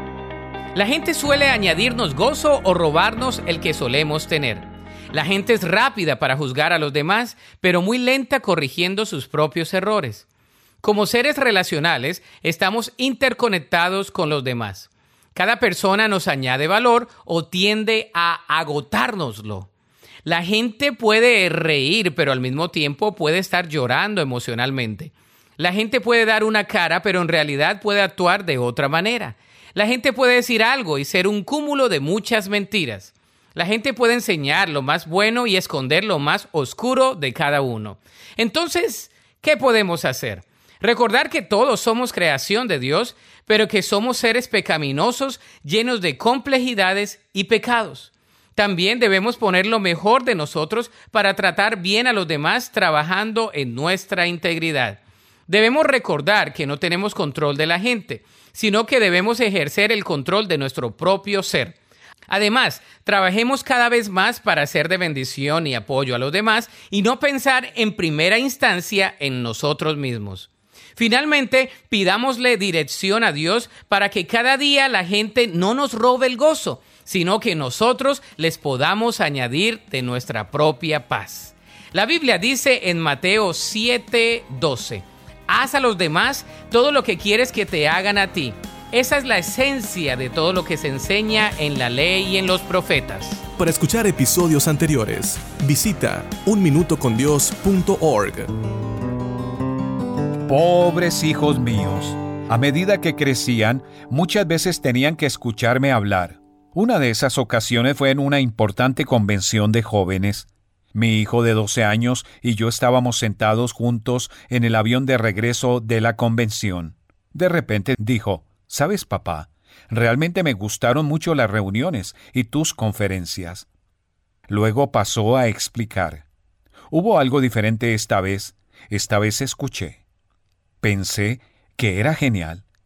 Entonces le pregunté qué había aprendido, y lo que me dijo, por supuesto, no fue nada de lo que yo hablé en la convención. Fue algo original de él. Me dijo, bueno, papá, aprendí que el cristianismo se parece mucho al bronceador solar. Claro, por supuesto. Y le pregunté, ¿cómo? Él contestó, bueno, si simplemente te pones una gota grande de bronceador en el brazo o en la cara, no ayudará mucho. No sirve de mucho a menos que lo frotes. Hoy quiero tener una palabra contigo acerca del tema ¿Por qué estás inquieto? Un niño de 12 años lo aclaró bastante bien. Si observas a muchos de nosotros que pronunciamos el nombre de Cristo en estos días, verás personas que prácticamente creen todas las cosas correctas y hacen todas las cosas correctas. Pero cuando se trata de nuestra vida cotidiana, en realidad somos bastante impotentes e inconsistentes. Y muchos de nosotros tenemos esa inquietud que nos corroe por dentro y nos dice, esto no puede ser todo lo que hay en lo relacionado con Jesús. Pues ciertamente no lo es. Para usar la analogía que usó mi hijo hace años, tenemos el bronceador adecuado. De hecho, tenemos una gran cantidad de conocimiento bíblico externamente. Pero recuerda, no te hace mucho bien a menos que lo frotes. Lo que nos lleva a esta palabra aleccionadora para hoy de la palabra de Dios en Santiago capítulo 1 versículo 22. Allí se describe a los cristianos que se engañan a sí mismos creyentes que se engañan a sí mismos, engañándose a sí mismos. Bueno, ¿cómo sucede eso? La Biblia dice, no se contenten solo con escuchar la palabra, pues así se engañan ustedes mismos, llévenla a la práctica. Luego el pasaje continúa comparando a una persona que lee la Biblia y permanece sin cambios como un hombre que se mira en el espejo y se aleja sin arreglar su apariencia. Dios dice aquí, no es lo que sabes espiritualmente lo que importa, es lo que haces como resultado de lo que sabes. Lamentablemente, muchos de nosotros nos sentimos satisfechos con solo creerlo. Pensamos que estamos en buena relación con Dios porque estamos de acuerdo con todas las cosas correctas, pero es un acuerdo pasivo. Si me dices que exponerme al sol sin protección puede provocarme cáncer de piel, simplemente estar de acuerdo contigo no me servirá de mucho. Aún así me daría cáncer de piel si no hago algo, si no cambio como resultado de la verdad con la que estoy de acuerdo. Puedes darte cuenta. Si, comparativamente, te estás colocando la vida de Jesús en lugar de restregártela. Puedes darte cuenta por lo mucho que te preocupas por tus problemas en lugar de confiárselos a Dios, por lo poco que amas a las personas que no te aman o que son diferentes a ti, por toda esa basura que permites en tu corazón, por lo débiles que son tus oraciones, por lo egoísta que eres, por lo orgulloso que eres, por lo poco que le hablas a alguien acerca de Jesús. Cuando frotas en ti lo que dice la Biblia sobre estos temas, comienzas a cambiar tu forma de ser. Cuando te pones un poco de la Biblia en la piel, piensas que estás bien, pero sigues viviendo de la misma manera, no a la manera de Jesús. Cuando abres tu mente a las palabras de Dios, también abres tu vida. Se supone que todo lo que está en la Biblia y que estás aprendiendo y creyendo está haciendo crecer en ti un corazón de Jesús y una vida que se parece cada vez más a la de Él. Cada día ábrete al Espíritu Santo de Dios para tomar las palabras que Él inspiró a fin de frotarlas en tu vida. Escríbenos hoy mismo a una palabra contigo arroba transmundial.org. Momentos de la creación. En esta difusión de Momentos de la creación trataremos sobre la educación y supongo que debería comenzar con una serie de salvedades. Voy a hacer generalizaciones sobre niños y niñas y si alguien comenta mi hijo no es así, probablemente tenga razón porque las generalizaciones no se refieren a detalles individuales. Así que aquí están mis dos afirmaciones controvertidas los niños aprenden de manera diferente que las niñas, y la mayoría de los entornos escolares generalmente corresponden a las formas en que las niñas aprenden mejor. Cuando mis hijos eran pequeños, un amigo me dijo que tener niños es como tener cachorros. Tienes que llevarlos al parque y dejarlos correr un rato. Estoy seguro de que tenía razón. Pero, ¿qué hacen las escuelas? Incluso las escuelas con un plan de estudios cristiano esperamos que los niños se sienten callados durante horas. Evaluamos sus habilidades haciéndoles sentarse y escribir. Cuando era niño no era así. La jornada escolar se interrumpía y teníamos momentos de juego importantes por la mañana y por la tarde y durante el almuerzo. Jugábamos fútbol, corríamos y gritábamos. Estas actividades nos permitían sentarnos tranquilamente y concentrarnos en los estudios. La Biblia dice, instruye al niño en su camino. La educación bíblica es un hijo que imita el comportamiento de su padre y sigue su instrucción piadosa. Para una copia de este programa, escríbanos a info@creationmoments.com o a Momentos de la Creación, PO Box 839, Foley, Minnesota 56329, Estados Unidos y solicite la copia número 2641. Estás escuchando Tiempo devocional, un tiempo de intimidad con Dios.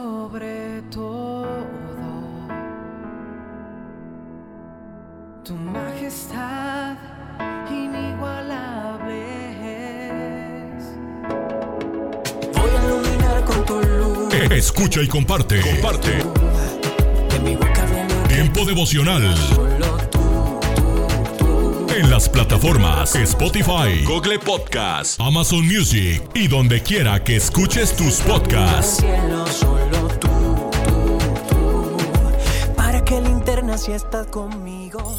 Casa de Oración Santa Fe te invita a sus reuniones. Miércoles 8 pm, domingos 8 am y 11 am. Estamos ubicados. Plaza Santa Fe, Boulevard República de Honduras 104, Interior 9, Hacienda Santa Fe, Tlajomulco de Zúñiga, Jalisco. Casa de Oración Santa Fe, un lugar para adorar. Bye bye, estrés. Me encanta el Salmo 119, 143, que dice, cuando la presión y el estrés se me vienen encima, yo encuentro alegría en tus mandatos. ¿A quién no le ha pasado estar a punto de un surmenage? Existe tal tensión y presión en nuestras vidas que se nos cruzó por la mente visitar un psicólogo, porque sentimos que estamos más rayados que un cuaderno de primaria. Es decir, rayadazos. El trabajo, a veces las cosas no salen bien, no nos salen como nosotros esperamos, en la casa aparecen problemas inesperados, no logramos conciliar el sueño y muchas veces nos sentimos abrumados por los numerosos pendientes que tenemos. Queridos amigos, bienvenidos al mundo de los adultos. Cuando era pequeña yo soñaba ser como Jenna Rink, la de la película Quisiera tener 30. Pero ahora que llegué a la base 4, quiero que los años pasen más lento, ¿no? Lo cierto es que cuando somos niñas no tenemos preocupaciones, simplemente vivimos, respiramos, nos reímos, nos divertimos en el proceso, jugamos a la vida. Pero mientras vamos creciendo en edad, también van creciendo las responsabilidades. Esos ojos enrojecidos son muestra de que no dormimos lo suficiente. El monstruo de la rutina nos maneja su antojo con control remoto. Tenemos el botón encendido con una alarma del campanario y nos levantamos asustados. Tenemos ese botón para ducharnos, el botón de cafeína y constantemente parece que el café nos quitará el sueño. Párate a un lado. Observa el paisaje a tu alrededor. Alza la vista a conceptos eternos. Recuerda que lo esencial es lo invisible a los ojos. Haz una pausa en tu vida con Pablo Martini.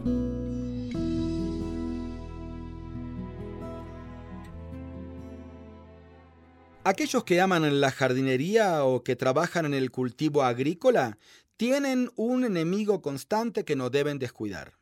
Las llamadas malezas o malas hierbas. En sentido general, son plantas indeseables, que crecen de manera invasiva donde hay otros cultivos impidiendo su normal desarrollo y expansión.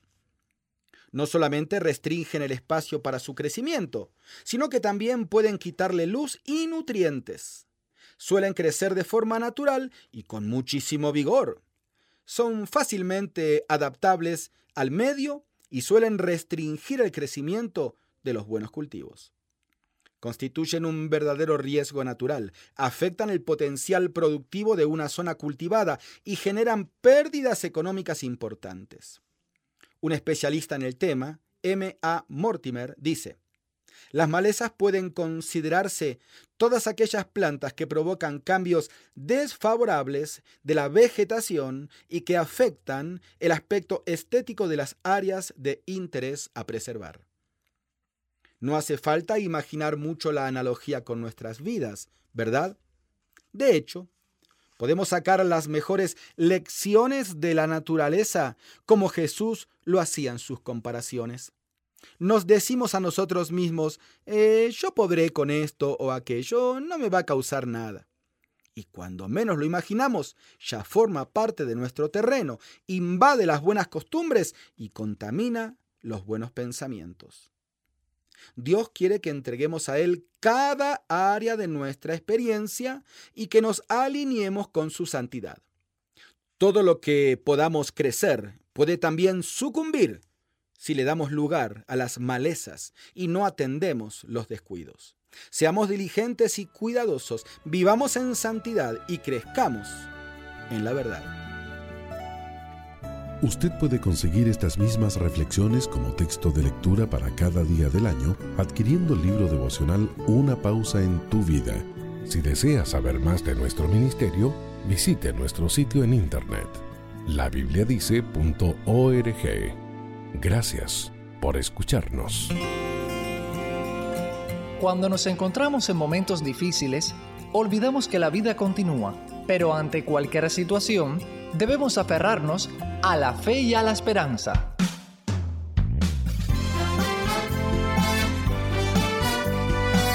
Meditaciones y comentarios con el pastor Alberto González en Mensajes, de, fe y esperanza. Un saludo cordial desde La Habana, Cuba. Me temo que en algunas congregaciones el concepto de ministerio esté siendo pervertido. La mayoría de las iglesias evangélicas han insistido con fuerza en el principio bíblico llamado sacerdocio de todos los creyentes, enfatizado por la llamada Reforma Protestante y en especial por Martín Lutero. Tal principio ha estado presente en el cristianismo todo el tiempo, aunque a veces ha sido ignorado por algunos que confieren una importancia espiritual mayor a determinados trabajos y oficios y llaman ministros solo a quienes lo realizan.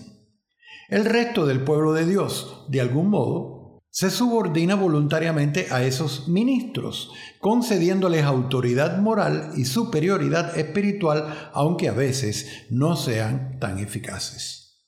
Este tema, sin embargo, queda muy claro en la carta a los Efesios. Todos los creyentes deben ser considerados ministros deben hacer la obra del ministerio. Dice Pablo que Dios constituyó a apóstoles, profetas, evangelistas, pastores y maestros a fin de perfeccionar a los santos para la obra del ministerio, para la edificación del cuerpo de Cristo. ¿Escuchaste? El propósito de los líderes espirituales es preparar a todos los santos, o sea, a todos los creyentes para la obra del ministerio. Entonces, ¿quiénes deben realizar lo que la Biblia llama ministerio? Pues todos los creyentes. Unos desde posiciones de liderazgo, aunque no necesariamente jerárquicas, y otros desde la masa de los creyentes, ya que todos, absolutamente todos, somos ministros del Señor, siervos del Señor. Toda persona en Cristo es un ministro de Dios, alguien que le sirve y trabaja para edificar el cuerpo que es la iglesia. Como tal se debe aceptar, respetar y valorar todo lo que cada creyente haga para servir al Señor. Esta interpretación nos obliga a determinadas conclusiones que deben regir nuestra conducta cristiana en la iglesia. Una de ellas, es que todos los ministros son necesarios. Ninguno es superior a otro, porque todos sirven a Dios en su propia esfera. Realizamos distintos servicios para los que hemos recibido dones espirituales específicos. Pero sin el servicio mutuo y la comunión entre todos los creyentes, no podemos ser eficaces.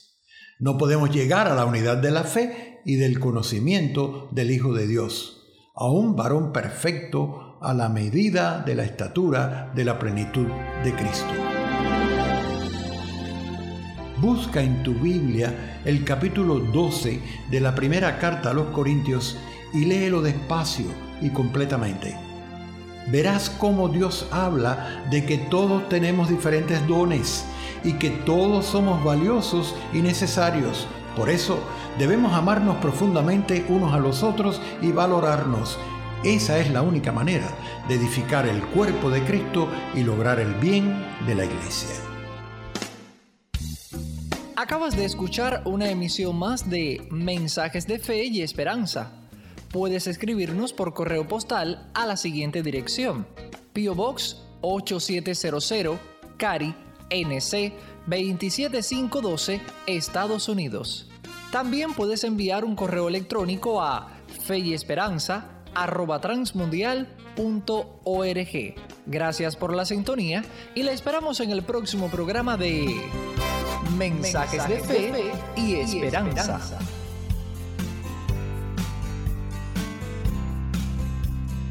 Solo una voz inspira tu vida, inspira tu vida una voz de los cielos, con el pastor Juan Carlos Mayorga. Bienvenidos. Digo pues, andad en el Espíritu y no satisfagáis los deseos de la carne. Gálatas 5:16. El objetivo es andar en el Espíritu es fundamental para este tiempo en que son un boom casi que mediático las experiencias impresionantes con el Espíritu, como la entrada a la santificación, al poder en la vida del cristiano y a un nivel único en la fe del cual fluirán todas las demás bendiciones prometidas al creyente. En ocasiones, el Espíritu de Dios cae sobre los creyentes tanto personalmente como a nivel congregacional Viene con sanidad, opera en su pueblo, guiando períodos de avivamiento en los cuales se hace más por el reino de los cielos en unas pocas semanas o meses que en las décadas previas. Obviamente estas intervenciones especiales del Espíritu de Dios fueron anheladas. Los días actuales son tiempos peligrosos pero igualmente son de oportunidades iniguales para cumplir la voluntad de nuestro Salvador y Señor de llevar el Evangelio a todos los sectores de la raza humana y quizás no terminaremos este encargo sin una intervención especial divina de esta clase a nivel global. En algunos sitios, congregaciones, como muchos saben, esto ya inició. Las poderosas vivencias genuinas con el Espíritu Santo se están dando y están siendo noticia. El Espíritu de Dios está concediendo muchos dones y experiencias a cristianos sencillos que escudriñan al respecto en las sagradas escrituras, se apropian por la fe sus promesas y actúan obedeciendo sus órdenes. Sin embargo, esto no debería ser el objetivo de nuestras reuniones de iglesia, sino andar, vivir y ser guiado por el Espíritu para no satisfacer los deseos de la carne. Pues es lo que manda el Espíritu en su ley por el apóstol Pablo. Andad en el Espíritu y no satisfagáis los deseos de la carne. Esto tiene que ver más con un proceso que con poderosas experiencias especiales. Vivir por fe, día a día y segundo a segundo, en la presencia del Espíritu que habita en nosotros, la comunión ininterrumpida con Él y la obediencia a su voluntad es la clave de la vida cristiana normal. Únicamente esto genera los efectos que Dios desea ver en nuestras vidas. Esto es lo que el Espíritu de Dios mismo manda y promete por medio del apóstol Pablo. Andad en el Espíritu. Este es el mandamiento. Y no satisfagáis los deseos de la carne, el efecto prometido.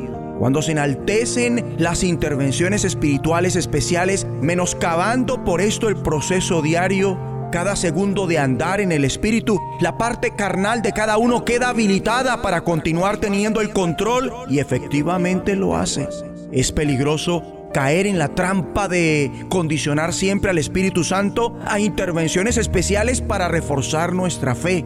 Pero es saludable dejar que el Espíritu Santo haga cualquier cosa que desee con nosotros como iglesia. En consecuencia, esto desata una intervención especial, perceptible del Espíritu que apunta siempre a lo siguiente.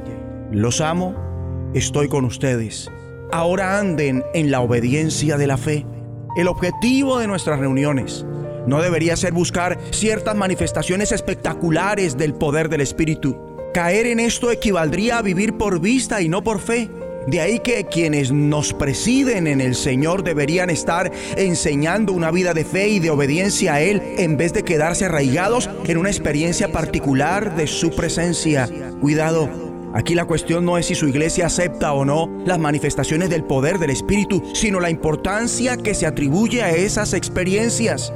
Paradójicamente, la zozobra por esta o aquella manifestación del Espíritu puede ser carnal y siempre lo será cuando se procura omitiendo el proceso de andar en el Espíritu. El objetivo es andar en el Espíritu. Oremos. Dios Padre, ayúdanos a comprender que cada experiencia poderosa con tu Santo Espíritu no es más que una entrada a la santificación, al poder para vivir agradándote y a la fe por la cual vendrán todas las bendiciones que has prometido a los creyentes. En el nombre de Jesucristo. Amén. La voz de los cielos, escúchanos, será de bendición para tu vida. De bendición para tu vida. Alimento para el alma. Lecturas diarias de inspiración producidas por Radio Transmundial.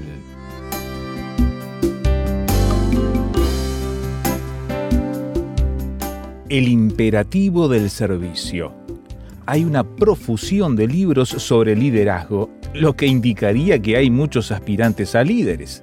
Sin embargo, en la Biblia no aparece la palabra líder. El Señor siempre habla de siervos, y hay una gran diferencia entre ambos términos.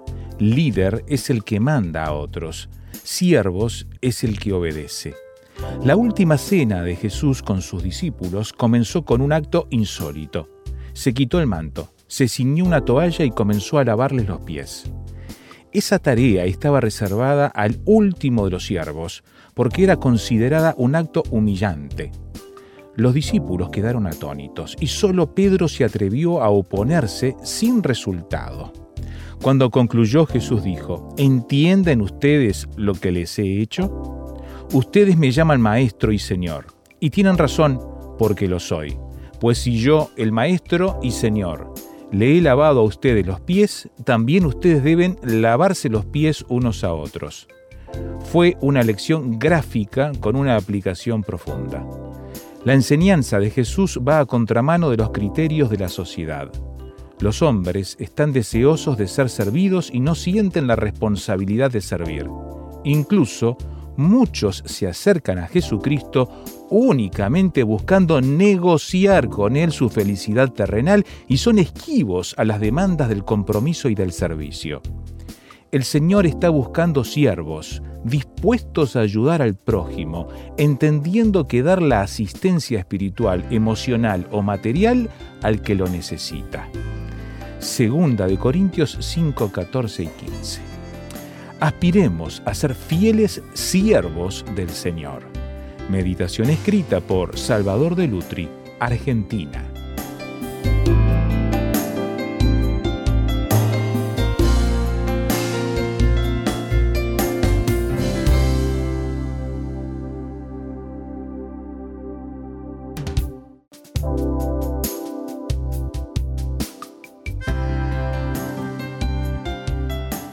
Para más información o si desea adquirir el libro Alimento para el Alma, escriba a apa.transmundial.org o llame aquí en México al 50 25 42 06. 50 25 42 06. Alimento para el Alma es una producción de Radio Transmundial.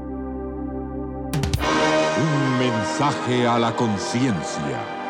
Un momento de reflexión en la vida diaria. Escúchelo hoy en la voz de Carlos Rey. Estos libros son el verdadero tesoro que tengo al final de mis días, dijo don Miguel de Cervantes. Siempre he pensado que quien no lee tampoco alcanza conocimientos, y quien no alcanza conocimientos pasa por la vida como asno con anteojeras, solo siguiendo el camino que le marca el amo. Por el contrario, el que lee mucho y anda mucho, ve mucho y sabe mucho. Este libro es del sabio médico Huarte de San Juan, dijo don Miguel tomándolo de las manos de doña Dorotea. Lo tengo en gran estima, aunque también he de decir que tengo desacuerdos en el tratamiento que da a las mujeres.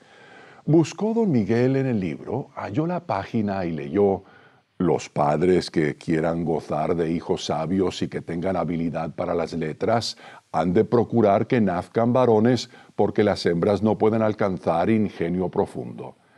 Esta opinión del maestro Huarte siempre he creído que no está lo suficientemente meditada como correspondería a un sabio.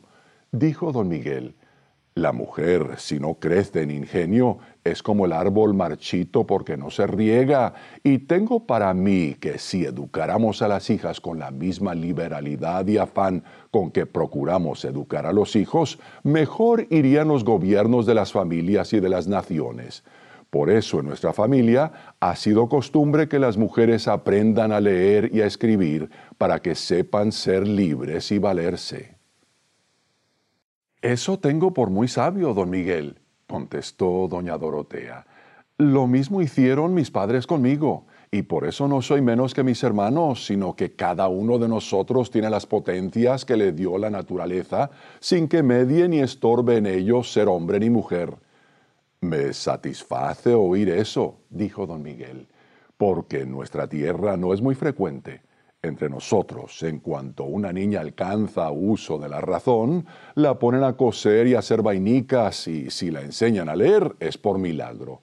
Desgraciadamente hemos hecho de las mujeres unas menores de edad perpetuas y sin prepararlas para nada que no sea tener hijos y regir la casa, las hemos titulado como portadoras del honor de la familia, lo que las incapacita para la vida pública y las mantiene encerradas y esclavas primero del padre y luego del marido. Aún charlaron don Miguel y doña Dorotea sobre el estado de la mujer en las distintas tierras que don Miguel conocía o de las que había oído hablar, y concluyeron que la sujeción de la mujer estaba ligada a la relativa barbarie de cada nación. Qué bien que representa Miguel de Cervantes el historiador y profesor español Juan Eslava Galán en su novela titulada Misterioso asesinato en casa de Cervantes. Y qué manera más acertada la de Cervantes al pronunciarse en favor de los derechos y las aptitudes de la mujer. Es que don Miguel tiene toda la razón quienes se han empeñado en dominar a las mujeres y cerrarles la puerta de la oportunidad, son ejemplos no solo de barbarie entre las naciones, sino también de ignorancia o rechazo de lo que enseña la Biblia, que Dios creó a la mujer, igual que al hombre, a su imagen y semejanza divina, con toda la potencialidad del mundo.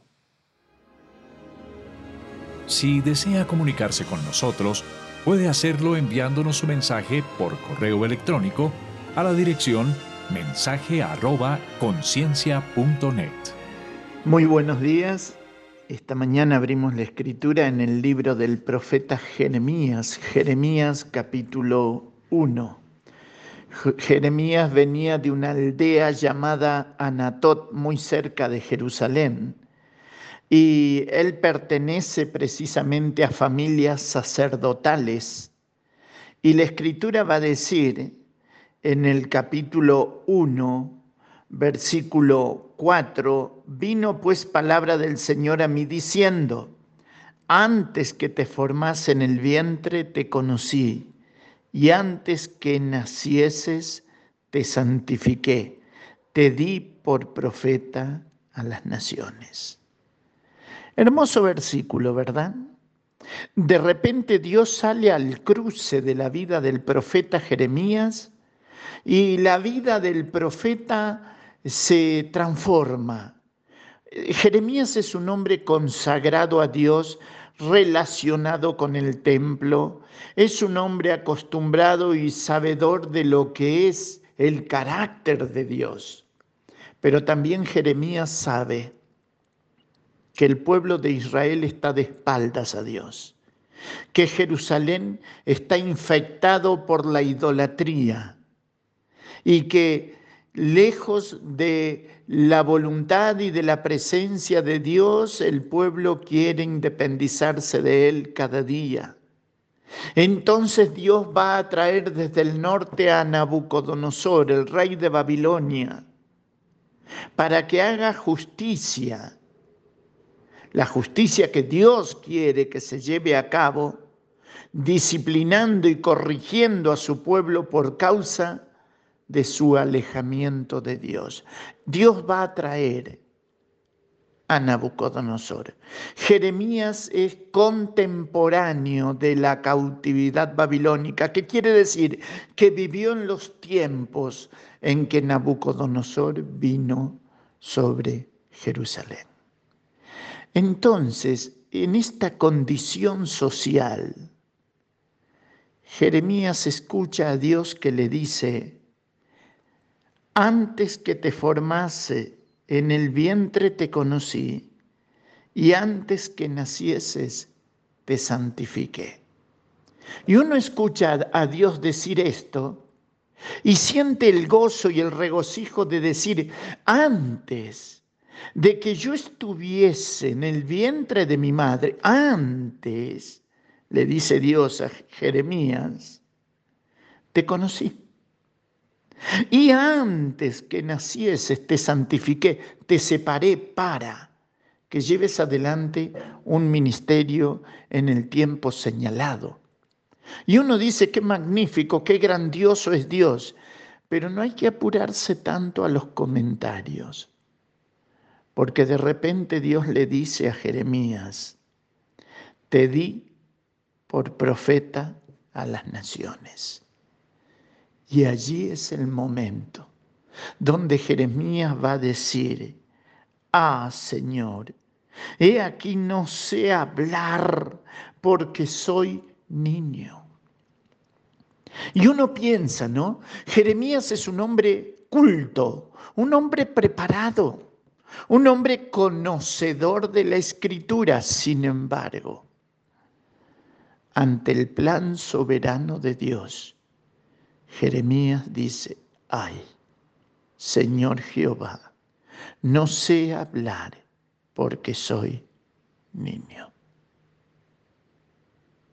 Y sabes, mi querido, mi querida, cuando Dios revela su plan delante de ti, ese plan que Dios tiene para tu vida, que es un plan personal, porque Dios es personal, muchas veces reaccionamos así como reaccionó Jeremías, diciendo, ay Señor, no sé hablar porque soy bebé, soy niño. Así se sentía Jeremías delante del plan de Dios que le decía, te di por profeta a las naciones.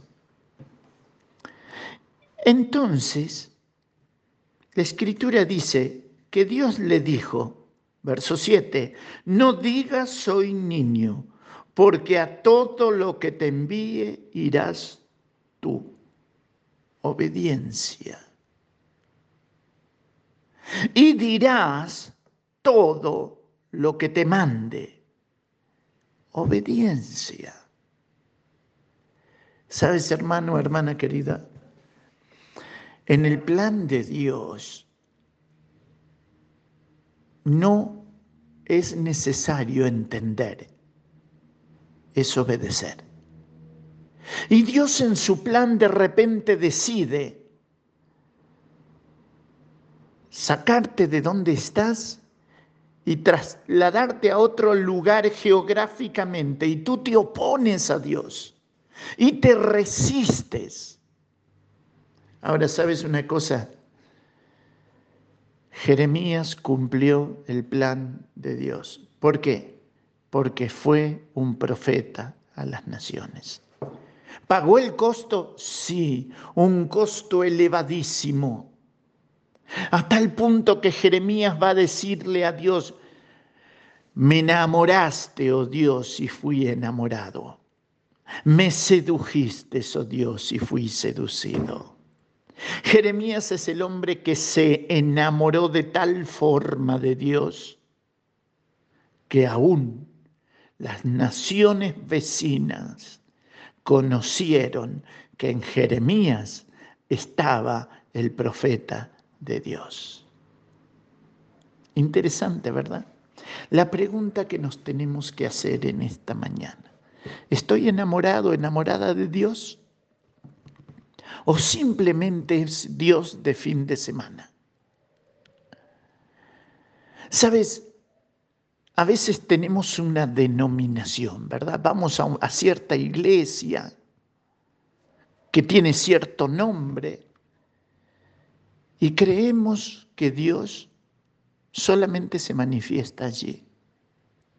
Déjame decirte que la escritura sigue diciendo, del Señor es la tierra y su plenitud, el mundo y los que en él habitan, porque Él la fundó sobre los mares y la firmó sobre los ríos. ¿Qué está diciendo? La escritura de la tierra pertenece al Señor. Y es el Señor, el dueño de todo, el que extiende su mano a tu vida y a la mía, llamándote a servirle. No encuadres a Dios. No consideres que Dios solamente se va a manifestar allí, aquí o allá. Del Señor es la tierra y su plenitud. ¿Sabes? Jeremías experimentaría en carne propia la grandeza de Dios en su vida. Y escucha lo que te digo, mira, cuando Nabucodonosor llegó, rompió el muro de Jerusalén, la destruyó a Jerusalén. Jeremías advertía que Nabucodonosor venía y por decir eso él pagó un precio, lo golpearon, lo echaron en una cisterna, lo sacaron, lo dejaron en la cárcel. Costo, costo, costo. Sin embargo, cuando Nabuzaradán, el capitán de la guardia de Nabucodonosor, lo encuentra Jeremías en la plaza, encadenados entre todos los que se iban a la cautividad. Sacó las cadenas de sus manos y le dijo así, Si quieres venir conmigo a Babilonia, ven y yo velaré por ti. Pero si no quieres, ve a donde mejor y más cómodo te parezca ir. Sabes, hermano querido, la pregunta es quién le dijo a Nabuzaradán, el capitán de la guardia de Nabucodonosor, que ese era Jeremías, si no lo conocía. Sabes, tú y yo no nos tenemos que hacer conocidos. Tú y yo tenemos que con nuestra vida hacer que Dios sea conocido. Y de tu libertad y de la mía se encarga el cielo.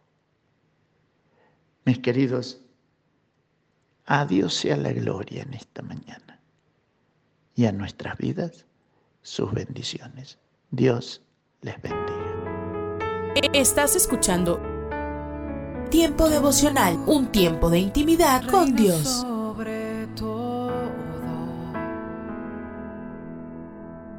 Tu majestad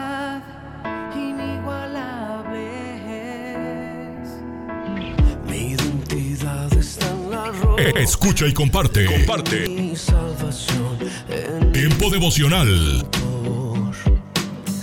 En las plataformas Spotify, Google Podcast, Amazon Music y donde quiera que escuches tus podcasts. Dios me has escogido,